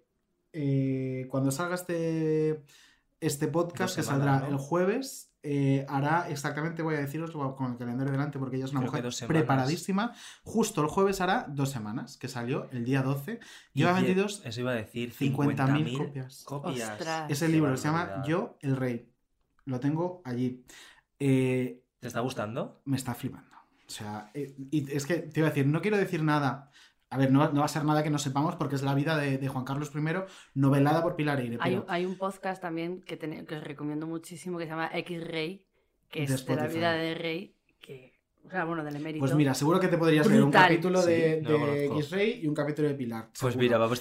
Eh, no voy a contar mucho para no hacer spoiler, pero eh, si alguien ha leído a Pilar alguna vez, se puede hacer idea de lo que se va a encontrar, porque yo creo que poca gente en este país se documenta como se documenta Pilar Eire para, para hacer un libro, porque luego te viene la bibliografía detrás y es casi igual de gorda que el libro que ha escrito. Eh, alucinas. O sea, recomendado o no, lo siguiente. Alucinante. De hecho, a ver si dentro de no mucho podemos tenerla por Sí. aquí, porque además me consta que... A mí me dejado- flipaba, antes de, antes de poner un- una sorpresita que tenemos, a mí me flipaba en el deluxe cuando contaba que ella piensa que le tenían los teléfonos pinchados en casa real. Piensa, no, es que Bueno, probablemente que es que, que probablemente sí. sea, mm, claro. Pero es que, ¿verdad? O sea, o me sea, parece eso tremendo. ocurrió cuando, porque esto lo he hablado con ella, claro, cuando ella sacó hace, creo que hace 11 años, La Soledad de la Reina, Hmm. que es lo- la biografía de la infanta de la reina Sofía, mm, novelada como ha hecho con la de Juan Carlos ahora. Eh, a Pilar eh, llegaron a pinchar los teléfonos de casa. Pilar se tuvo que mudar de casa. A Pilar por la calle las señoras le pegaban bolsazos. A. Pilar, gente de su familia, le dijo, nena, ¿para qué te metes en esto? De lo que tuvieron que pasar con ese libro. Más de 200.000 ejemplares vendidos. Y Se ha aún así ha tenido la valentía de sacar este Es Yo que- el Rey, ¿eh? O Pero sea, tenías que saber cómo estaba Pilar las semanas antes. Pobrecita. Que yo- ella me decía, tengo algo preparado, tengo algo preparado. Y yo decía, pero cuéntame, no te puedo contar, no te puedo contar. El día que me mandó la portada, que todavía no se sabía, no se había hecho nada. Yo cuando vi la portada me- me- se me cayó el móvil de la mano del susto que dije, con la que está cayendo, con cómo está todo ahora mismo con este señor, qué Pepe tiene Pilar Eire Pues sí. para decir, sí, sí, pues yo la novela. O sea, pues Y me vamos voy a a comprar escuchar, en cuanto salga, vamos. eh, mm, en cuanto salgas de aquí, corriendo a la librería Literal. de tu barrio para apoyar al pequeño comercio. Y a- yo, el rey de Pilar Eire, vamos a escuchar además un- una cosita que nos ha hecho llegar. Ay, qué ilusión. Hola Davides, qué ganas tengo de hablar con vosotros en persona, face to face. ¿eh? Espero que pase pronto todo esto, esta pandemia que nos asola. Y bueno, conoceros, escucharos es lo mejor que me ha pasado en la vida. Menudo cuadro. ¿eh? Y un beso muy fuerte para los dos. Es que vamos a ver, que Pilar Eire te diga que escucharnos es lo mejor que le ha pasado en la vida. linda. Es que yo ya me puedo morir ahora mismo, me puedo morir. Aparte, Pilar, me- te me- amo. Me encanta cómo, cómo tuitea y todo, cómo usar, usar es maravillosa. eh, las redes. Ahora está enganchada a los stickers de WhatsApp. O sea, es. O sea, no te lo imaginas. Es una millennial. O sea, no sé. Es que seguro. eh, por generaciones, ¿de qué generación será? Eh, De la mía. sí, De la mía seguro. Generación Z, no, La pero Z. da igual de la que sea porque ya es millennial. Es una realidad. Mm, Yo estoy deseando conocer a Pilar. Además, Pilar y yo somos íntimos en redes, por lo Pilar tanto, tengo unas ganas de conocerla en persona. Es Pilar, te mandamos un beso muy fuerte, muy, muy fuerte. Y Yo creo que la cosa se ha puesto súper intensa. Sí, está muy intensa. Vamos a dejar a Lala descansar, que se Sí. tome otro cafecito, que se Sí. tome otro trocito de bizcocho. que Tenemos un bizcocho de naranja aquí hoy. Riquísimo. Del supermercado más caro de Madrid. No vamos a de decir... España, no vamos a Ah, de decir el España, nombre. no vamos sí, a decir el nombre, pero es el supermercado Podemos decir de que es el supermercado donde hace la compra Terelu y luego ya cada uno que, que. Me, me encanta. Vamos a hablar con Odio un poco de música y luego ya retomamos con Lala, ¿os parece? Pa'lante. Vamos, divino. ¡Maravilloso! ¡Vayodio Mali! ¡Odio Mali! ¿Cómo estás? Buenas tardes, pues muy bien, es la tercera vez que decimos esto, así que fabuloso. Pero esto el público no tiene por qué saberlo. O sí, podemos meter la claqueta como la semana pasada. La verdad es que son muy originales, ¿eh? Nos lo curramos mucho. Cada, uy, cada año, Sí, iba a sí, decir. la verdad es que Cada semana más. Cada semana es peor. Cada semana es peor y es más maravilloso. Yo, eh, sí, cada semana es peor, efectivamente. ¿Qué nos traes esta semana, Odi? Bueno, pues tenemos dos cuadros. eh, el primero es el melodrama que se ha montado en torno a, a unas declaraciones de Sofía Elar sobre la gente o el colectivo LGTB. Mm. Y el otro es menos jugoso, pero bueno, está bastante bien también, que es el Festival de Euro Junior que se celebra este fin de semana. Me flipa. Y el aniversario de la victoria de María Isabel. Eso me flipa más aún. Qué momentazo, qué momentazo. Sí, sí, sí, una maravilla María Isabel. De hecho, vamos a hablar un poco del concepto de su victoria y de cómo extrapolarlo al festival de este año. Pues me parece maravilloso. Pues ¿Sí os empezamos parece? entonces. Empezamos, claro que empezamos. Venga, Sí, sí. Sofía. Sofía. Empezad, empezad a Sofía. soltar, venga. Bueno, Sofía, mm, eh, eh, esta semana ha sido. Sofía ha sido cuestionada Sí. mm, de manera. eh, pues muy normal. En Instagram le han hecho una pregunta sobre qué opina del colectivo LGTB. Eh, Sí, es que y entonces su en respuesta. Instagram, Qué malos. Como es, como es la gente de mala que iba a pillar. es como estas preguntas de. ¿Te consideras feminista?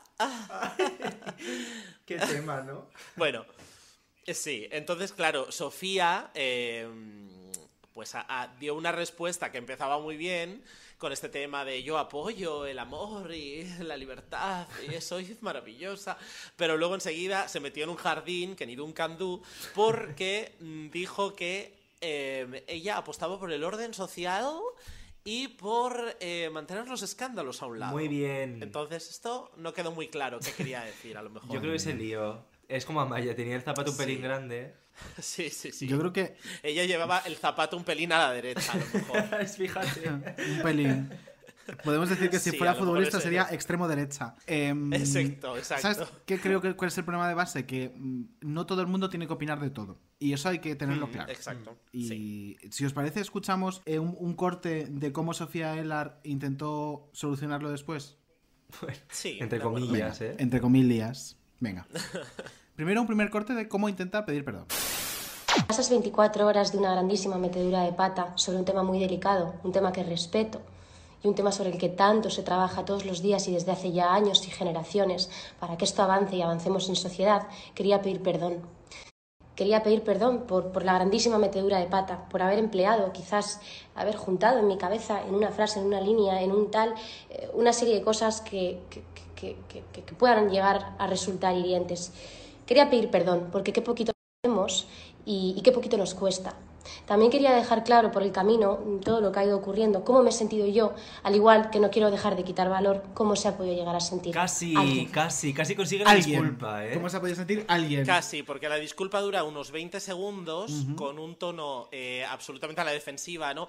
Qué poquito nos cuesta, ¿verdad que sí? Mm. Y luego eh, de repente es como, quiero también dejar claro cómo me he sentido yo, ¿no? Porque lo importante de este speech, ¿quién es? Yo, Sofía Sofía, Elar, Elar. que mi disculpa va a girar en torno a lo que yo pienso de mi persona. Es que eh, del total de su discurso, que fueron unos 6 minutos aproximadamente, dedica la friolera de 40 segundos a una disculpa real. Bueno, y entre comillas Y real, entre ¿eh? comillas. Lo de real. Entre, y entre comillas 40 segundos. Es que yo creo que, eh, vamos a ver, ella, el problema de toda esta disculpa inicial es que eh, dice, mezclé conceptos... eh, No queda claro, quiero decir, los conceptos que mezclaste y que pudieron herir a gente... eh, o sea, ella pide disculpas por haber herido a gente, pero no acaba de, no termina de explicar qué quería decir, que para mí es el problema base Es que, de claro, todo su discurso es que de ahora es que y de es inexplicable. después. Es que todo el mundo sabemos lo que quería decir con esas palabras. Que es lo que dijo. Exacto, Es lo es que dijo. ahí radica el problema. O sea, yo Quería decir lo que dijo. Esos maricones que Eso van pegando es. gritos. Pues ahora qué vamos a escuchar la parte peor todavía de lo que quiso decir. Claro. Quería dejar claro que en ningún momento he tenido yo una intención consciente de querer hacer daño, ni herir, ni imponer nada sobre nadie. Más lejos de la realidad, considero que esto ha sido una torpeza como la copa de un pino. Es más, por el camino desde que yo ayer eh, escribo esto, esta respuesta a una pregunta, que qué peligrosas son las preguntas, porque podría haber seleccionado, podría haberla evitado sabiendo, Sofía, no es de lo que más sabes, déjalo estar. Y, y voy yo y contesto. Pues bien, tengo ya mi lección aprendida. Mm, si vas a contestar, dedícale el 300% de tu tiempo y más si es un tema tan tremendamente delicado. Dicho lo cual, esto jamás se ha dicho y el que me conozca, que no pretendo que me conozcáis todos, sabrá que esto ha sido una torpeza y que soy humana y creo que os lo intento demostrar todos los días a través de una pantalla. Es cierto, bien es cierto, que más allá de una errata, un laísmo, un leísmo o una torpeza mm, de una expresión que quizás pudiese ser mejorada, yo no soy una persona a la que le guste la polémica, ni creo que soy una persona que haya estado metido en estos líos siempre. Dicho lo cual, después de mi gran metedura de pata ayer, eh, quería también em, transmitiros cómo me he podido sentir desde que yo, bueno, pues pongo esto por Instagram.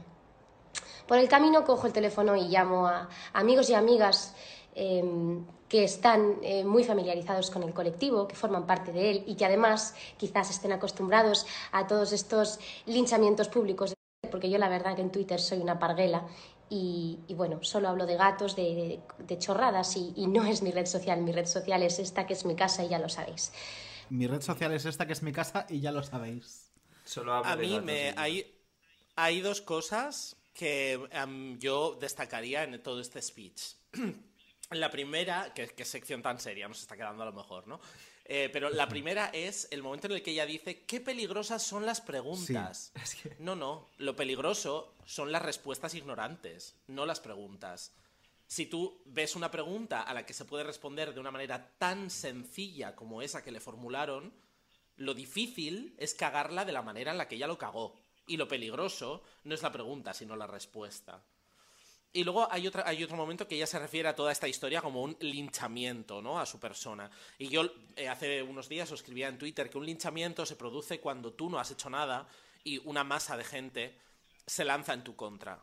Cuando una masa de gente lo que hace es responder a una acusación o a un, a un insulto que tú les has proferido y te responden con la misma moneda, eso no es un linchamiento, eso es una respuesta de uno en uno igual que tú la has dado públicamente. Yo creo que esas dos cosas son las que yo más destaco en ese, en ese, en ese fragmento. Estoy completamente de acuerdo. sí, es que no hay nada que decirte porque suscribo cada punto. Y Sí, es que yo creo que. Sí, sí. Yo creo que la. Y insisto en que ella sigue diciendo la torpeza, la. Pero es que no es una, no es una torpeza. Es que realmente ella escribió lo que pensaba. Claro, es que eso es la grave. torpeza es no saber defenderlo después y decir, mira, mi visión sobre esto era esta. Era que no debíais ser escandalosos ni excesivamente públicos. Pero luego mis amigos LGTB me han explicado esto, esto y esto y me he dado cuenta de que yo pensaba, en lo que yo pensaba era un error. Pero en vez de afrontarlo así, se dedica otra vez a "Mm, mi torpeza, mi mala selección de palabras, mi... No se trata de eso. No es el laísmo, creo que, cariño, eh, no es el laísmo. No es, es que, es que Claro. por favor, como- esa comparación. Es que lo no compara con un puedo, laísmo, eh, es por que es favor. muy fuerte. No sé, no, a mí me da es que me ha generado mucha rabia esta semana esto, ¿eh? A mí me, me ha pasado lo mismo, me ha me- generado eh, mm, sentimientos súper, súper fuertes y, y me parece muy llamativo porque ni siquiera es una artista a la que yo consuma o que haya seguido su Mm. carrera, pero sí que me pareció muy peligroso el, el uso de las palabras y de los discursos detrás de las palabras que había, que había hecho. Y por eso hemos hecho una cosa mm, que hasta ahora no había ocurrido con todo nuestro papo, en, en ese caso con todo mi papo, que es tuyo, tuyo. una carta abierta a Sofía Ellar que pasamos A a, ver, pero ¿cómo es? ¿Sofía qué? Sofía Ellar. Es que lleva toda la tarde diciendo Sofía ella. Maricón, ¿cómo se escribe? Ella. Sofía Ellar, ¿verdad? Pues yo Sofía digo Sofía ella. ¿Qué Ellar. Sofía? Ellar. La Ellar. Sofía Ellar. Entonces, vamos a escucharla y me dices qué te parece. Venga. Sí.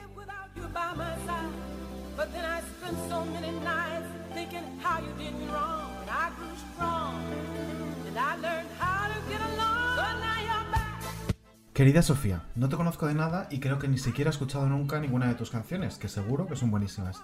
Pero hoy siento la necesidad de escribirte para compartir contigo lo que me ha rondado la cabeza viendo tu metedura de pata y tu posterior disculpa. En tu primer post, el que levantó todo este torbellino de según tú acoso y hate gratuito, decías que a ti todo te parece bien porque adoras el amor libre, pero crees que vivir en sociedad nos hace tener que guardar un orden social y tener que dejar los escándalos a un lado. Y que todo siempre y cuando se haga con respeto es genial. Vamos por partes. ¿Por qué relacionas de forma automática a la comunidad LGTBIQ con los escándalos que según tú no guardan un orden social? No voy ni a entrar a valorar el pavor que me produce leer a una chica de 27 años, como tienes tú, recién cumplidos, utilizar la expresión orden social. También me molesta mucho esa intentona, fallida por suerte, de enmascarar todo de mm, no quería lanzar ningún mensaje que no sea amor, amor, amor. Porque el amor, Sofía, no lo soluciona todo. Tras pensar mucho en por qué de forma natural realizas este tipo de relaciones tan peligrosas, he caído en que posiblemente sea todo fruto de tu privilegio. Posiblemente sea fruto de la libertad que sientes para comerte la boca con tu novio en cualquier esquina o ir cogidos de la mano sin recibir una paliza. Querida Sofía, aunque te sorprenda, algunos no hemos tenido esa suerte. Algunas personas hemos tenido que conquistar derechos sociales con los que tú has nacido, como el derecho de casarte con quien te dé la gana. ¿Qué te parece esto? ¿Te parece que ese derecho que, con el que tú naciste y que nosotros hemos tenido que conquistar respeta esa idea tuya de lo que es el orden social? No me quiero alargar mucho más porque tampoco quiero convertir esto en una tribuna de pensamiento único, pero sí quiero, antes de terminar, darte dos cosas. Uno, un consejo y dos, un ofrecimiento. El consejo es que la próxima vez que quieras ofrecer tu punto de vista sobre un colectivo oprimido en concreto, te informes o des un paso hacia detrás, en un ejercicio de humildad que no hará sino engrandecerte. Las palabras que elegimos son importantes, pero también el contenido de las mismas. El contenido de tus mal elegidas palabras daba miedo, y muy posiblemente ni siquiera se ajuste a lo que es tu visión de nosotros como colectivo. Para terminar, te hago un ofrecimiento y es que, Sofía, si tú quieres, y de verdad te lo digo, que si de verdad quieres aprender algo de esto, te invito desde aquí a que cuando tú quieras, nos tomemos un café, tú y yo, y amigos míos que están mucho más metidos y mucho más letrados en las luchas del colectivo, para que entiendas en toda su magnitud la importancia de tu metedura de pata. Sin más, me despido enviándote un abrazo lleno de cariño y esperanza de que te eduques en tolerancia.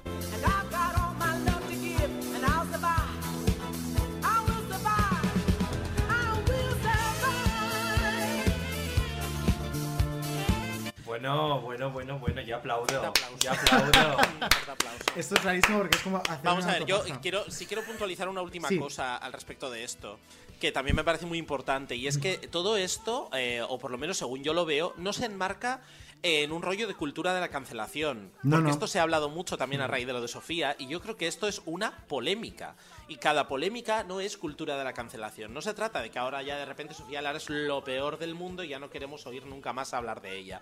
Se trata de que Sofía Lara ha metido la pata y se ha generado una polémica alrededor de esto. Y ella puede aprender de ella, pero eso no significa que todo lo que sea una polémica en el mundo de la música al respecto de este tipo de temas sea cultura de la cancelación.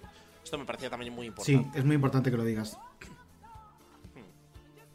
Bueno, vamos a seguir con otro tema. Corramos un tupido velo con, con Sofía, a quien Vamos a- mandamos a un un poco de besito. alegría, ¿no? Vamos un poquito, bueno, alegría. sí, con Sí, Eurovisión. no, sí. A lo mejor. qué nos- atrevido, qué nos un atrevido. Bueno, especialmente este año, porque, bueno, Eurovisión Junior llega este fin de semana. que se va a emitir en televisión española y sabéis que cada país va a actuar en, en su propio escenario, en el propio país. Eh, Sí, sí. Y bueno, se cumplen justo 16 años, si mal no cuento, de la última victoria de España, la de María Isabel. Bueno, la última. la Madre mía, me pilló con Eh, 5 años. Qué cállate, barbaridad, lo maricón, estoy por pensando favor. ahora. Es- A vosotros, ah, pero ya vosotros, no, no, pero ya vosotros con cuántos, a vosotros con cuántos por Eh, curiosidad. Jovencísimos. Yo tenía- Yo unos dos, dos años. No, No había nacido cuando ganó ella. yo tenía 12, creo. Eh, Oh, 12. A mí me pilló con, bueno... eh, la friolera más. de. No, la de- 20 años.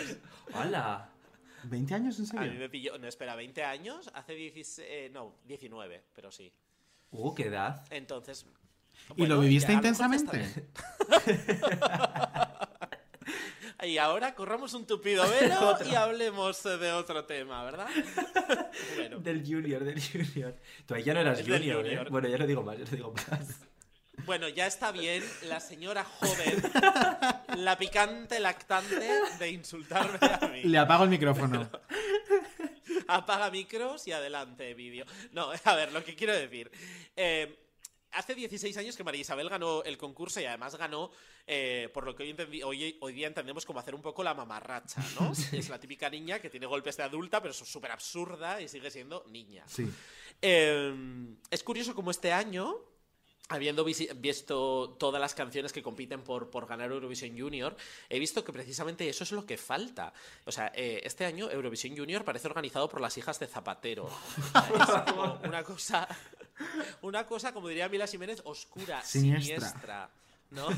O sea, son niños que podrían, pues, eh, ser fruta que compras en el día, ¿no? Que parece que está muy bien por fuera, pero está podrida por dentro. Too good to go. Es todo, todo baladas, todo mm, eh, un poco el espíritu de Angie en física o química, muy emo, muy tenue, gris. Emo 2017. Entonces, me parece como súper sorprendente que un festival infantil tenga dos unidades de canciones a tempo, que son la de España y la de Francia. Se Y que son de las favoritas para ganar. Y que encima acaba de salir ahora mismo el Running Order y va prácticamente seguidas. O sea, es que claro. Claro, porque así nadie se aburre, porque, bueno, a ver, la buena noticia es que como compiten tres países, eh, bueno, pues habrá que escuchar dos baladas y una Claro, tempo, el no top, pasa nada. el top 10, fíjate, lo tenemos bastante sencillo.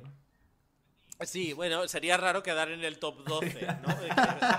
Aún así sería para España una buena marca, ¿no? Uy, ha quedado decimosegunda, qué bien. Pero la historia es que em, a mí la, la apuesta española, que a todas luces quedará bien porque es uno de los dos uptempos, me sigue pareciendo una canción lúgubre. Es decir, es un uptempo triste. Es, una, es un uptempo de una niña que en realidad te está diciendo que tienes para adelante, pero lo que ella quiere es comer doritos en el sofá con una manta. Hoy, hoy viene a hundir a toda la infancia europea, ¿eh? No, no, pero es verdad que es una, es una canción Le uptempo. falta decir. Y la portuguesa tiene bigote. Entonces, pues bueno, em, pues yo creo que quedará bien. Yo apuesto por Francia, que es una niña que es niña, que lleva una apuesta colorista, que es divertida y que me parece la única niña compitiendo. El resto son señoras de Juan y medio Bueno, del pero público que van a también recordemos la niña que ganó el año pasado, que esa niña podía ya eh, haber cotizado 10 años. Esa niña, Tenía pelos en el coño. la esa niña en Amares para siempre hubiera sido madre de gemelos. Eh, sí, O sea, sí. Sí, es verdad. Esa niña era ya eh, Un beso Puente desde Viejo, aquí para Vicky las Gabor. Un beso, cariño. Sí, nos escucha mucho. Fíjate, teníamos un oyente Sí, en Polonia, en yo creo que Polonia, es Vicky. sí. Doña Victoria. Un saludo, un saludo muy fuerte, pero bueno. Eh, ¿Y qué puesto yo, auguras para verdad es que- España? Mójate. pues yo auguro que es difícil que quede fuera del top 3, francamente. Es que Ya quisiéramos en el de adultos. Ya, por supuesto, claro, hombre, pero son 3 de 12.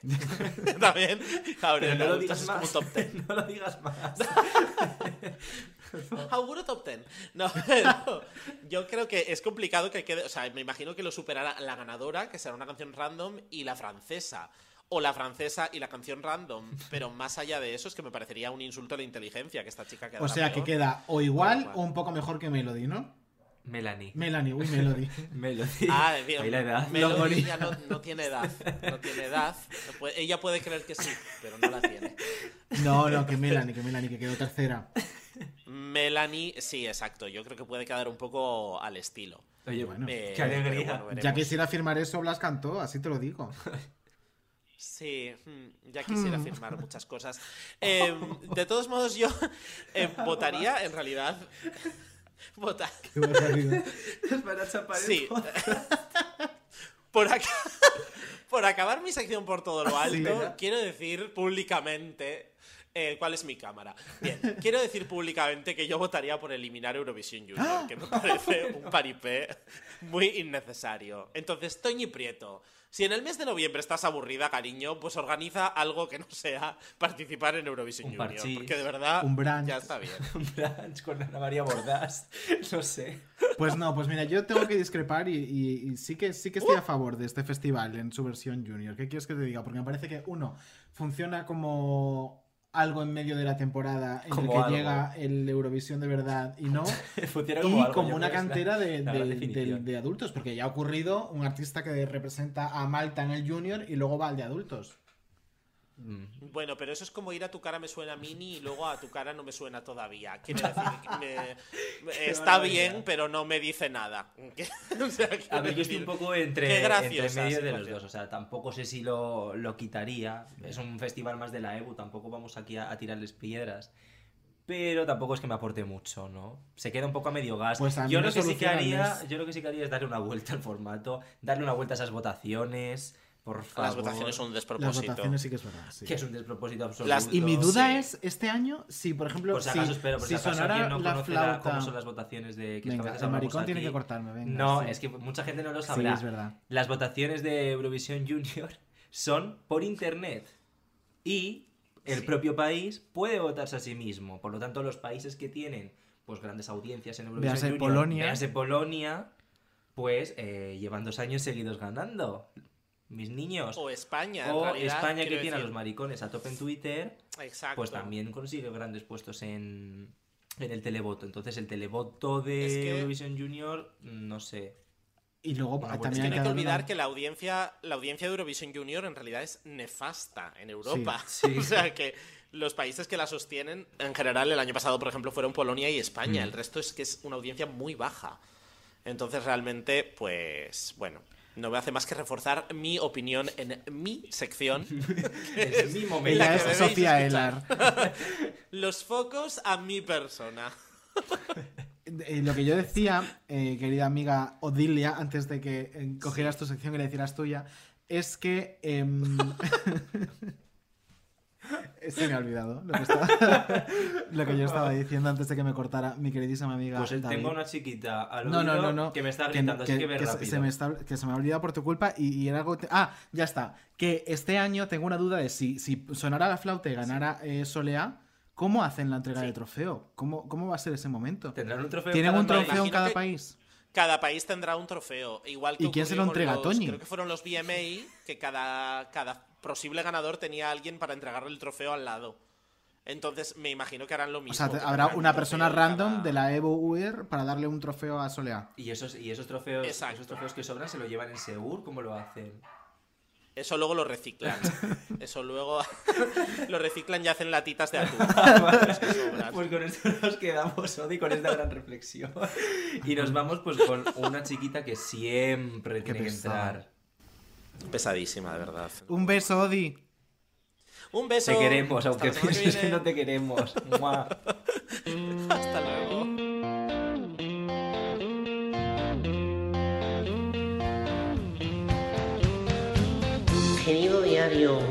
De amor.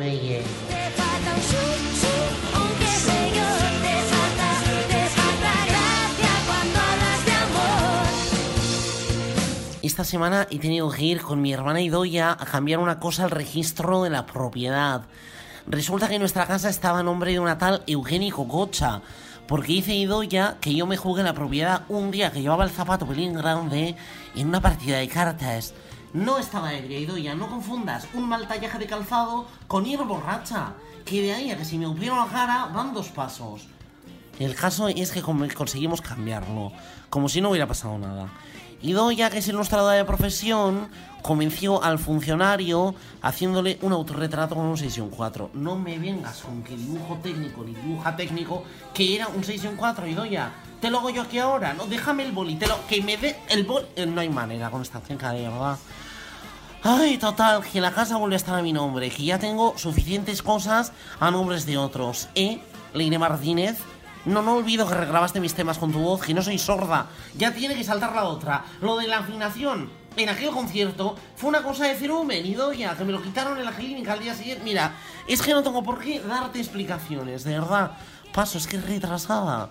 Bueno, deciros que una vez pasado el mal trago de la casa, he vuelto a componer y me están quedando unas canciones que no puedo esperar a compartir.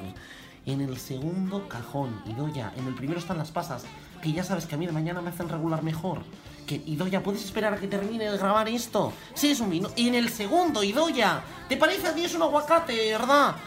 Ay, en fin, os dejo hasta la semana que viene. Voy a ver si hago un guacamole para esta noche, que tenemos mexicano para cenar. Si Idoya, deja de sacar las chirimoyas para hacerlo.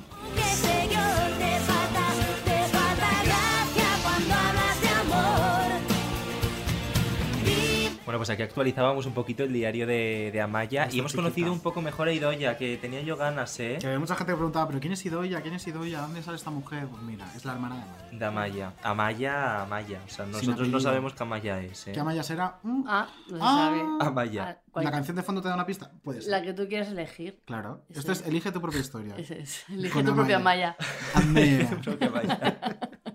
Y pasar de hablar de Amaya a hablar de Maite Galdeano, Esto me así. parece claro, es que esto se, os- se os ofrece en menudo cuadro. O sea, esto- Literal. Lo que la naturaleza te pide. claro, es que esta calidad solo está aquí, en, Solo en menudo Spotify, cuadro. en Evox, en todos lados. Con, con esto ha pasado algo un poco gordo. La semana pasada nosotros dijimos, una, damos una idea así, por si hay una pregunta en el aire, diría la Pantoja, nosotros damos una idea, que fue, ¿por qué no, se- no- no lleváis a Maite Galdiano y a su novio y la sentáis en la cuarta silla del Deluxe? ¿Qué ocurrió? Que tal cual. Racata, Hay alguien que está escuchando sentaron. aquí que. Pues un beso a Patricia, que es la directora del Deluxe. Ah, porque- Además, Patricia, yo creo que no se escucha. Pues no lo sé, pero igual sí. Igual sí. Igual sí. Pues ahí le sentaron a Maite Galdeano y a Gemi. ¿Cómo lo pronuncio? Muy bien, muy bien. Es que yo soy muy Mejor francés. que él, yo creo. Mejor que él. ¿no? Eh, estoy asustadísima. Normal, no me extraña. Estoy asustadísima con esto. Pero a mí lo más eh, lo que más me impresiona de esto es que esta señora tenga el, el santo papo de decir que ni bebe ni fuma ese señor. Pero como que ni bebe ni fuma si se sacó, Se sacó en un el porro en deluxe, el un porro, por es favor. no, sé, no, puedo, no tengo palabras, o sea, me da miedo, pero muchísimo miedo. Esa Lo que sí hemos sabido ya es por dónde se conocieron. Que el otro día. Tania nos preguntaba, ¿por dónde se han conocido? Dice, Maite dijo literalmente, nos hemos conocido por una app de ligar como la gente de bien.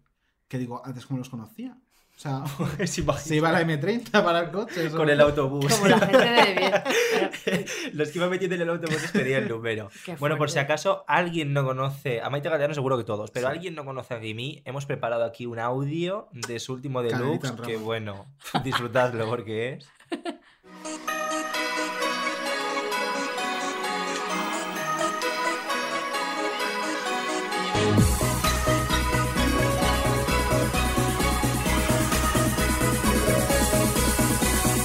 A, Maite no le gusta ni salir por la noche, ni beber, ni fumar, ni nada, no ¿Y le gusta. aguanta? Y a ti tampoco. Y a él, a ti tampoco. A mí me gusta fumar y me gusta la noche.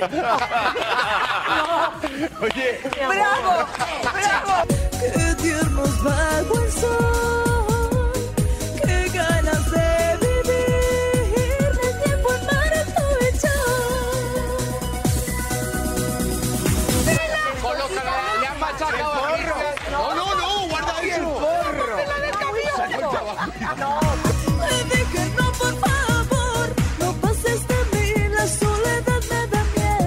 Nos hemos acostado, pero bueno, eh, no me ha metido todavía la flauta, vamos. ¿Qué te ha hecho? Chuparme el coño.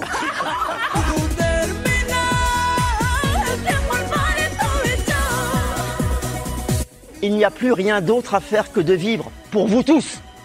Uy, eso ¿Eh? suena fatal. ¿Eso es una maldición o ¿Qué ha qué? dicho?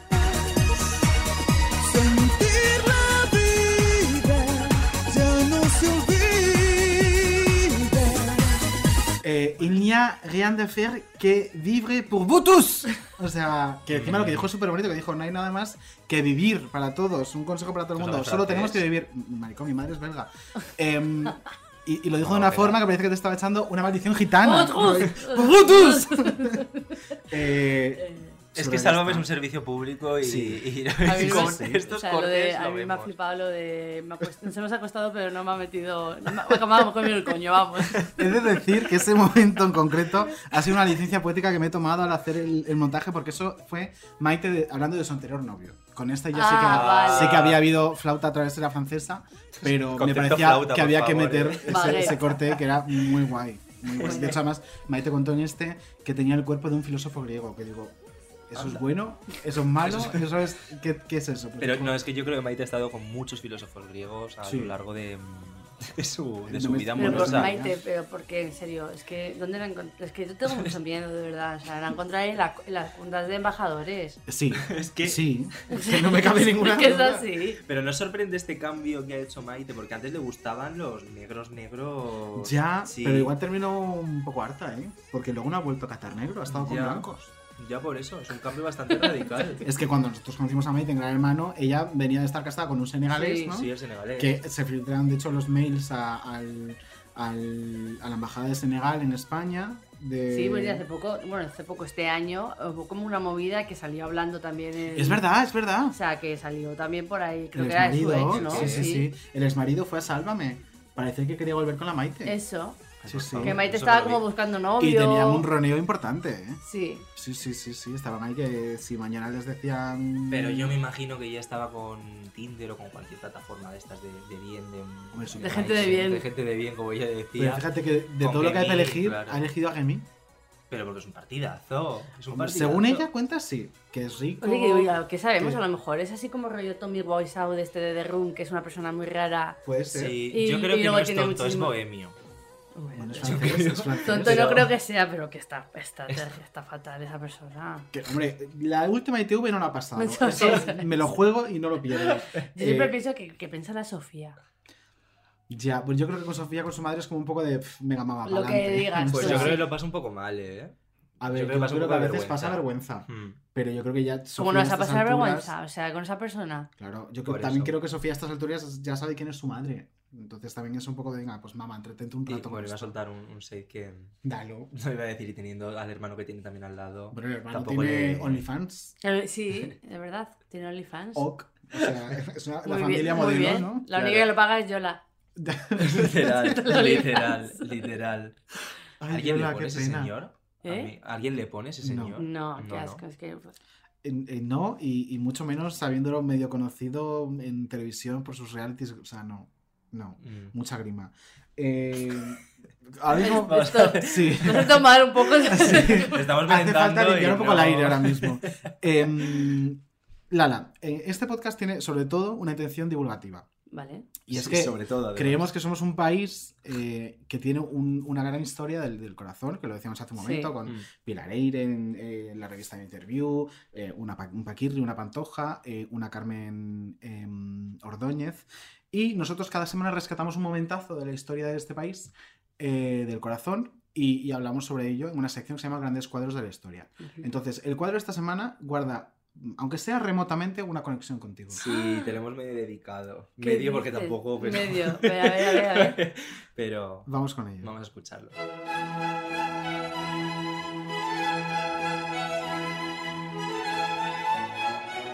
Grandes cuadros de la historia.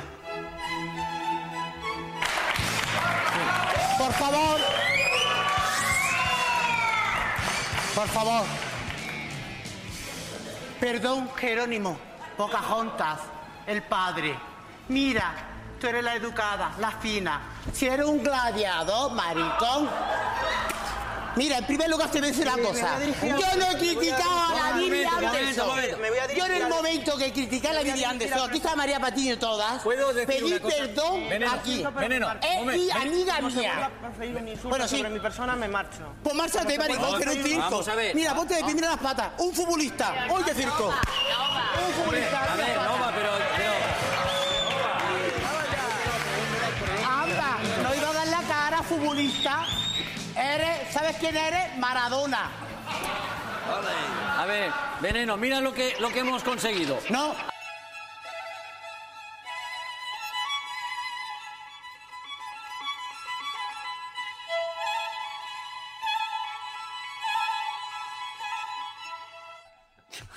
Qué boquita, qué Es boquita, que maricón. eso- Un futbolista. Vale. Y no va indignadísima con sus papeles, que siempre iba con un montón de papeles. Yo no sé qué llevaba la declaración de la Sí. renta o, o no sé qué llevaba indignada. Yo no sé. Mi niña, pobrecita. A ver, a mí, a mí me despierta ternura estos momentos. Parece contradictorio, pero me despierta ternura, te lo digo. Sí. Sí, porque al final es que, a ver, se ve muchísimo lo que, bueno, la- ha habido mucho jaleo ahora también con Sí. todo lo que ha estado comentando en Sálvame. Y demás.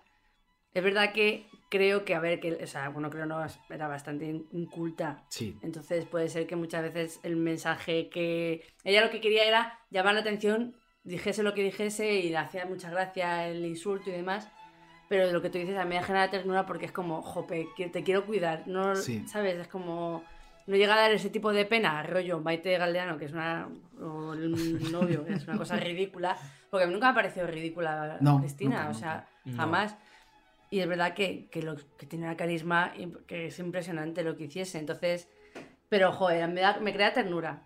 Es como, pero es esta mujer, ¿de dónde suelta Y, esta, y el y otro día lo dijo Carlota Corredera en Sálvame y, y me, me quedaría con esa frase. Creo que eh, todo lo que veamos eh, de Cristina eh, con la óptica de 2020 tenemos que tratarlo con mucha generosidad. Eso es. Porque eh, está- o sea, nosotros vivimos en la óptica de 2020. Cristina, cuando vivía en 2014, tampoco vivía con la óptica de 2014. No, venía de claro. donde venía, tenía la educación que había tenido, Total. había vivido lo que había vivido y, y- y por eso tenemos que ser más generosos de lo que ella era, en este caso con Nova, porque tenemos la suerte de tener otra óptica Claro. y otra vivencia. Es que al final todo fue la incultura de, mm, de la falta de oportunidad también que tuvo ella Total. y Todo, todo. Claro. De, que- de vivir y de cosas muy fuertes porque al final ella momentos sobrevivía Claro. haciendo lo que hacía. Efectivamente. Sobrevivía. Entonces no tenía oportunidad de, de formarse. No sé, hay que ser empáticos también, yo creo, con la, con la figura de Veneno. Pues es este justo lo que, lo que está pasando ahora, que todo el mundo eh, la tenemos ahora, el homenaje que le han hecho, porque es uno de los mejores, es que, es- bueno, la serie de Veneno es impresionante. Para mí es la mejor, la mejor serie de 2020. O sea, yo Lo solo es, digo que mis pa- o sea, solo por poner un ejemplo, mis padres eh, son, pues, son personas, son señores ya de 65 años, Ujú. vienen, de, vienen de pueblo, una mentalidad sí que es verdad que no es una mentalidad como padres que viven en Madrid o porque yo lo noto mucho. Sí. Mis padres al salir yo en la serie, eh, pues de- lo vieron en plan, para ver cuando salga. Mi padre entendiendo, eh, empatizando con personas, o sea, con mujeres trans, es una cosa que no me esperaba tampoco en el 2020. Y es más, muchas veces el otro día hablando con lo de... Dijo, mira Jorge Javier lo que está diciendo de, de la veneno, tal. Con... Yo no estoy de acuerdo, tal. me- digo, y es como que me sorprendió. Pues mira qué guay que se me haya sorprendió despertado esa conciencia. Porque Sí. mi padre en la vida hubiese sa- sa- sacado así este... una- o sea, ni lo hubiese visto, probablemente. Y por eso es importante que Veneno se emita en abierto. Ojalá llegue ese Ya. momento porque, a ver, entiendo la estrategia. Yo creo que de momento tenemos que A3 celebrar que se haya hecho. Eso Sí, es. De momento que es importante que se haya hecho y que se haya con- contando este tipo de historias y contándola de la forma que la han contado, en este caso los Javis, consigues democratizarlas. Y al Sí. final todo el mundo entiende un discurso trans, entiende por lo que pasaron estas mujeres y em, lo que decíamos de la óptica les cambia. O sea, por ejemplo, lo que dices de tu padre. A lo mejor tu padre hasta ahora pensaba que la veneno era una friki Claro, y ahora entiende que había detrás de una mujer Tal como cual. Cristina. Pero me da mucha rabia porque no hay tanta gente que esté accediendo a esa plataforma de, de la edad de tus padres. Y yo creo que emitiéndola en abierto podría llegar a mucha más gente Pues y cuando jo, es sale- un mensaje. Sí, es verdad que cuando la emitieron en los dos primeros capítulos lo vieron muchísimas Arrasó, personas. es- claro. Y es verdad que lo que tú comentas, sí, yo creo que a lo mejor cuando ya vaya más para adelante Sí, el yo tema, yo creo que sí lo podrán poner. Hombre, ahora mismo no tendría sentido por estrategia comercial porque Comer- sería claro. eh, ridículo, pero a lo mejor dentro de dos años o tres pues puede ocurrir. Oye, ¿qué tal trabajando con los Javis? Es que qué cameo. Es que ahora mismo Lala está sentado en el, Es que me verdad, parece- claro, en el mismo sitio que Lidia Lozano. Es como Dark, ¿habéis visto Sí. la serie de Dark? Es como que... Pues me pareció, bueno, la, la primero, o sea, a ver, eh, Javi, Javier Calvo ya me contactó antes de empezar, o sea, antes Sí. de era COVID incluso, me dijo que si era andaluza, o sea, miento, ya nos seguíamos en Instagram, o sea, miento en Twitter, perdona, y, me, y él siempre me daba fa, tal, no sé qué, y me escribió un mensaje privado y me dijo, "¿Eh, ¿de dónde eres? ¿Eres andaluza, tal? Y yo me quedé eh, soqueada, en plan, dijo, es que estoy haciendo una serie, me dio mucha gracia como si no supiese. Claro. Claro. Supiese yo Somos haciendo. unos chiquitos que empezamos, dirigimos cosas. Escena Estamos física o química, a lo mejor. Eh, y entonces me dijo, yo creo, que- o sea, creo que era para hacer o de hermana de, de Cristina cuando estaba en Adra o una cosa así. Dijo, bueno, tranquila que... Digo, pues no, hijo, no soy andaluza, soy de Fuenlabrada. Y- Entonces se quedó la cosa así. Entonces luego ya cuando toda la cuarentena, con- ya me empezó a seguir en Instagram y demás, me me comentaba así algunas cosas que le hacían gracia y tal. Y, y pues, me dijo, oye, tengo una cosa muy loca para ti. Dice, dame un teléfono. Y, una, y ya se quedó también en el aire y me llamó una tarde y me dijo, hola. Y yo siempre, yo siempre que me llaman al teléfono digo, dígame. Me gusta mucho decir eso, dígame. Sí, en plan. Ella es una señora de 85 Claro, años. dígame. O sea, lo dice mi abuela, dice. Dígame, sí. Y me dijo, dígame, pero abuela bueno, que dijo, le sorprendió mucho. Dijo, tal, soy Javier Calvo, tal. Digo, eh, yo ya eh, dejé de escuchar, en plan. Y me dijo, es que tengo una cosa muy loca que proponerte, que es eh, hacer de Lidia Lozano de 1996. Claro. Y me, me tuve que tumbar, en plan, que pero digo, pero que dices, si no me pares con nada, tal, no sé qué. Y me dijo que sí, que sí, que yo lo veo. Dije yo, bueno, pues si tú lo ves, yo puntito en la boca. Si lo ven los Javis. Eso es. Entonces ya fue como, pues, eh, ya va, te llamará, ya te llamará, no sé qué, te llamará la producción, este día ven, este, ya, de repente te ves haciéndote la prueba de vestuario en, en ese sitio que encima eran, pues, millones de personas, o sea, quiero decir que es que estaba, que está, lo típico que ves y dices, es un rodaje de una serie, los burros, la gente con los burros de la ropa, tal, no sé Sí. qué. Y yo flipando, la verdad. Lo mejor fue cuando me, cuando me dijeron, eh, métete a la peluquería para hacer una prueba. Entonces yo tenía el pelo que no llevaba flequillo ni nada. Y el peluquero, pues estos señores eh, de, se- no sé, 60 años que no le importa insultarte ni lo más. Pero con esta cabeza, tal, no sé qué yo. Total que me dijeron, ¿te hacemos un peinado así, tal, no sé qué? Y dije yo, eh, bueno, dije, pero yo pensaba que la, foto que tenían de referencia le llevaba un flequillito. Y yo dije, me van a cortar un flequillo, pero de manual. Y dije, no, y, me- y ya me iba por la puerta, me viene una de producción, no, no, no, que dice Javi, Javi Calvo que te cortemos flequillo. Y yo, bueno, pues al día me cortan flequillo y al día siguiente me tenían un pelucón preparado y dije, cago en No. Madre. Pero bueno, fue impresionante. Y, o sea, lo, yo, lo que más me quedo, fíjate de todo, es ver a la niña de Santiago, que me pareció la mujer más impresionante que he visto en mi vida. O sea, Total. de esto que te quedas como sin palabras, la vi, o sea, me estaban justo poniendo el pelucón, entró ella con un tacón como este micrófono, en plan, eh, con un... Es que de esto que te quedas como... Que es que sí, Y se lo dije, le palabras. dije, eres la persona más, la mujer más impresionante que he visto en mi vida. Y me dijo, ay, gracias, tal, no sé qué. Te lo digo, es que la- me, me acuerdo de ella y es como, Dios. Es muy reina, es muy reina. Dios. Yo pude estar con ella, hice un, un programa con ella, el Un Bloody Maricón, que está en YouTube. Le metí Ella- la promo, ella ¿has mete visto, su buena eh? cuña. Promoción. No, y estuve charlando con, con Daniel y con Lola. y me parecieron Bueno, Lola también es brutales. increíble, increíble. Bueno, es que vaya Brutales. mujerones, porque Lola Sí, sí, sí, también, o sea, mujerones. Las protagonistas Y nada, son muy guay, la verdad, una experiencia, o sea, de las mejores experiencias que me que podré contar. Yo siempre digo que estoy obsesionada con poder contar cosas eh, guays a mis futuras generaciones Sí, de mi a tus familia, hijos, tus a nietos. mis hijos, mis nietos, tal. Y poder decir que sales en la veneno, o sea, yo saber que hay gente que está en América viendo cómo me caigo. Y como dices, Lidia Lozano interview. ¡Ay, ¡De interview! pues es que me parece una fantasía. Y luego que Lidia Lozano te haya visto Más fantasía aún. viendo hacerte Qué bonito de- de eso, me Lidia, encantó de muchacha. O sea, os lo agradezco en risa. el alma eso, me parece una fantasía. A ella Le hizo mucha ¿eh? ilusión a ella, Sí, ¿eh? sí. Le hizo Qué mona, ilusión más maja. Es que a ella le encanta todo, todo eso. Qué cuando la linda. imitan, cuando hablan de ella, cuando le encanta. Tiene un sentido del humor guay. Sí, guay. sí, sí, sí, sí. Bueno, me da mucha pena, pero es que estamos llegando al Ay, final. no quiero, pero sí. Pero vamos a cerrar a lo grande. Vamos a cerrar a Es lo verdad, grande. Hay un juego muy guay. Que también, mira, tiene un poco que ver con los Javis también, porque en la cuña hay un personaje de, de una de sus series. Lo venía pensando cuando venía. Esta gente cualquier día nos mete Cuando venía a grabar. ¿Qué juegos tenemos? Es que somos un, un circo. Mentes Qué privilegiadas, contenido, Qué cariño. contenido.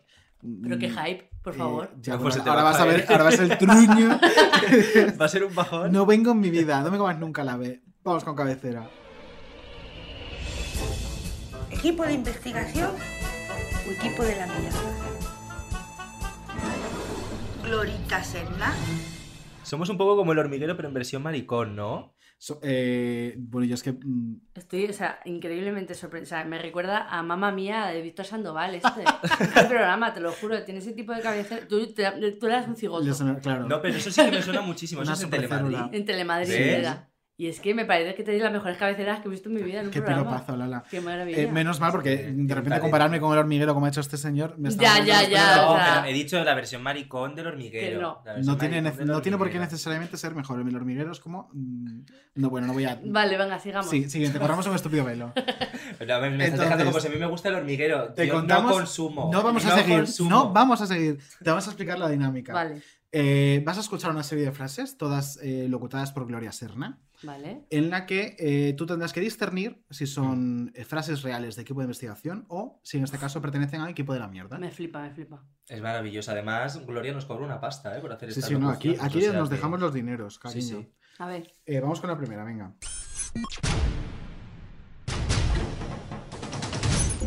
El ¿Real camionero y el empresario escapan, pero ¿dónde está el informático vasco?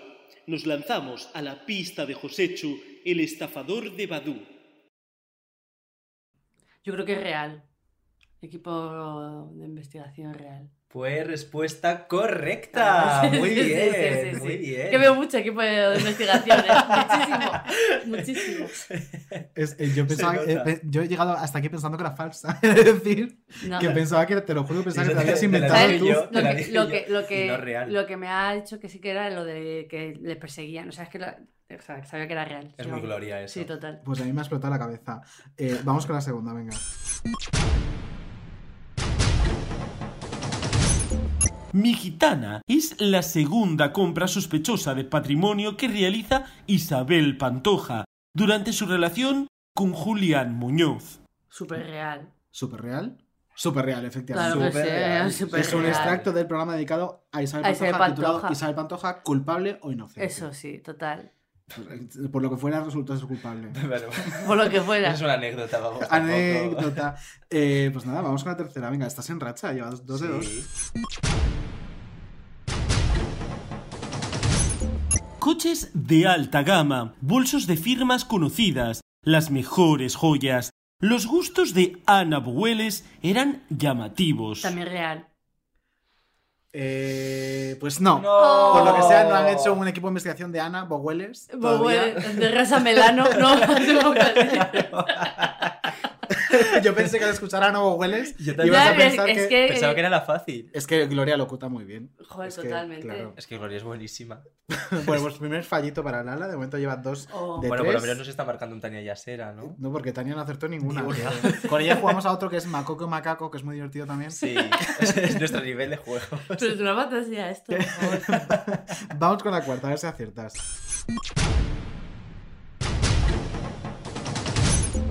¿Cómo es posible que después de haber atacado a 16 mujeres y haber asesinado a dos, vuelva a estar en la calle?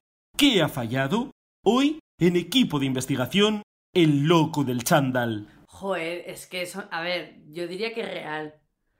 Es que yo creo que es real. Es, Es que, real, es es que lo he real. escuchado, es que yo creo que sí. Es el programa número 36 titulado El loco del chándal. Claro, es que total, Claro. es que además que mientras lo voy viendo veo la cabecera cómo va siendo y demás y el título. Y es que el loco del chándal también es un nombre muy equipo de investigación. O sea, es que El loco de encaja. Chandal, que podría ser un asesino para, para Para. Perra Perra sale en todos los programas.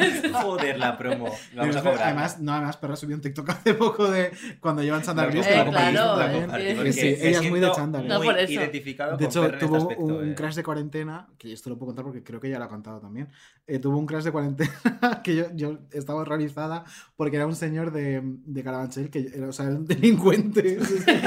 el típico chandalero con riñonera, o sea. Y le eh, flipaba solo por El loco del chándal, sí, sí. sí, sí. Es que ese punto lumpen yo creo que, que le va. Eh, madre mía, perra, un beso. Vamos con otra más.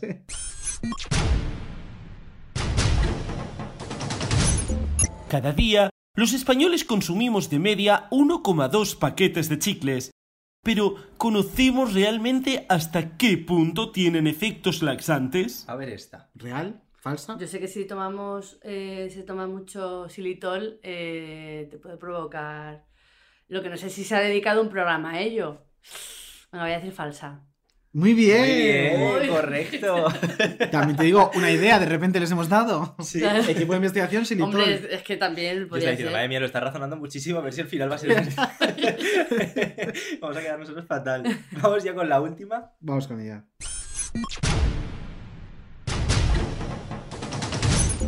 Se pasea por las tiendas más exclusivas de la Milla de Oro de Barcelona. Obsesionado por el lujo, el dinero y las apariencias, gasta miles de euros al mes, pero las deudas se le acumulan. Súper real. Lo que sea súper real. Muy Sí, bien, muy bien, muy este es de mis favoritos de equipo de investigación, que es La doble vida de Angie, que es absolutamente espeluznante, que es una señora Este que... no lo he visto. Es- Bueno, es una señora, hago un resumen súper rápido. Es una señora que se casa con un señor en Gran Canaria, se lo carga y consigue que eso quede totalmente eh, impune. Queda como que se murió intoxicado por lo que fuera, se va de Gran Canaria a Barcelona a vivir, eh, lleva un tren de vida impresionante, estafando a gente, no sé qué tal.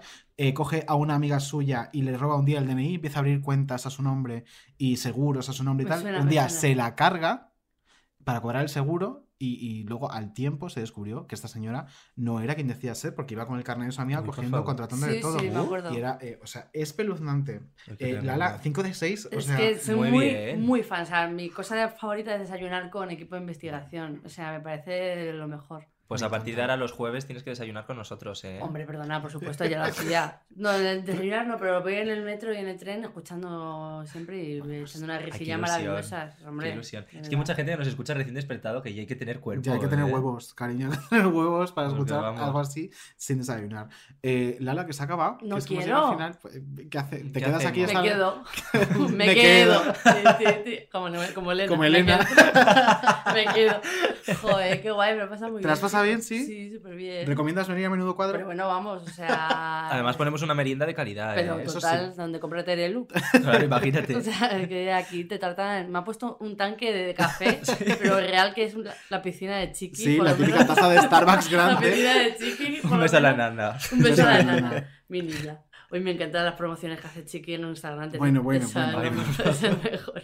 Bueno, sus redes en general son muy recomendables. Al nivel de lo violi, ¿eh? Chiqui 2020 en vez de 2020, es que ahí está. Te la adoro. Que sería una, una magnífica invitada Sí. de menudo Cuando cuadro. hagamos el especial Murcia, ¿no? De Sí. ir a Totana, a estar con Bárbara Con Rey. Bárbara. Con Chiqui Joder, también. tenemos varios iconos, ¿eh? Tenemos En Mur- bueno, Murcia ha dado grandes iconos a este país. Eso, Bárbara. Rey, Chiqui, Ruth Lorenzo. Eh, cariño. Sí. Además que... ¿Qué mundos, dispares, ¿eh? dispares, claro. Una vez. Ay, pues bueno, lo dejamos La que viene. Me he equivocado. No. Viene el repartidor de Amazon, chicos. Os mandamos un beso muy, muy fuerte. Y hasta el próximo jueves. Gracias, un Lala. Un besazo a vosotros, me lo he pasado genial y que escuchad todos los jueves, ¿eh? Menudo cuadro. Un beso. Adiós. Así, así, téntalo una vez más. Yo sé que no es fácil hasta que no puedas tirar.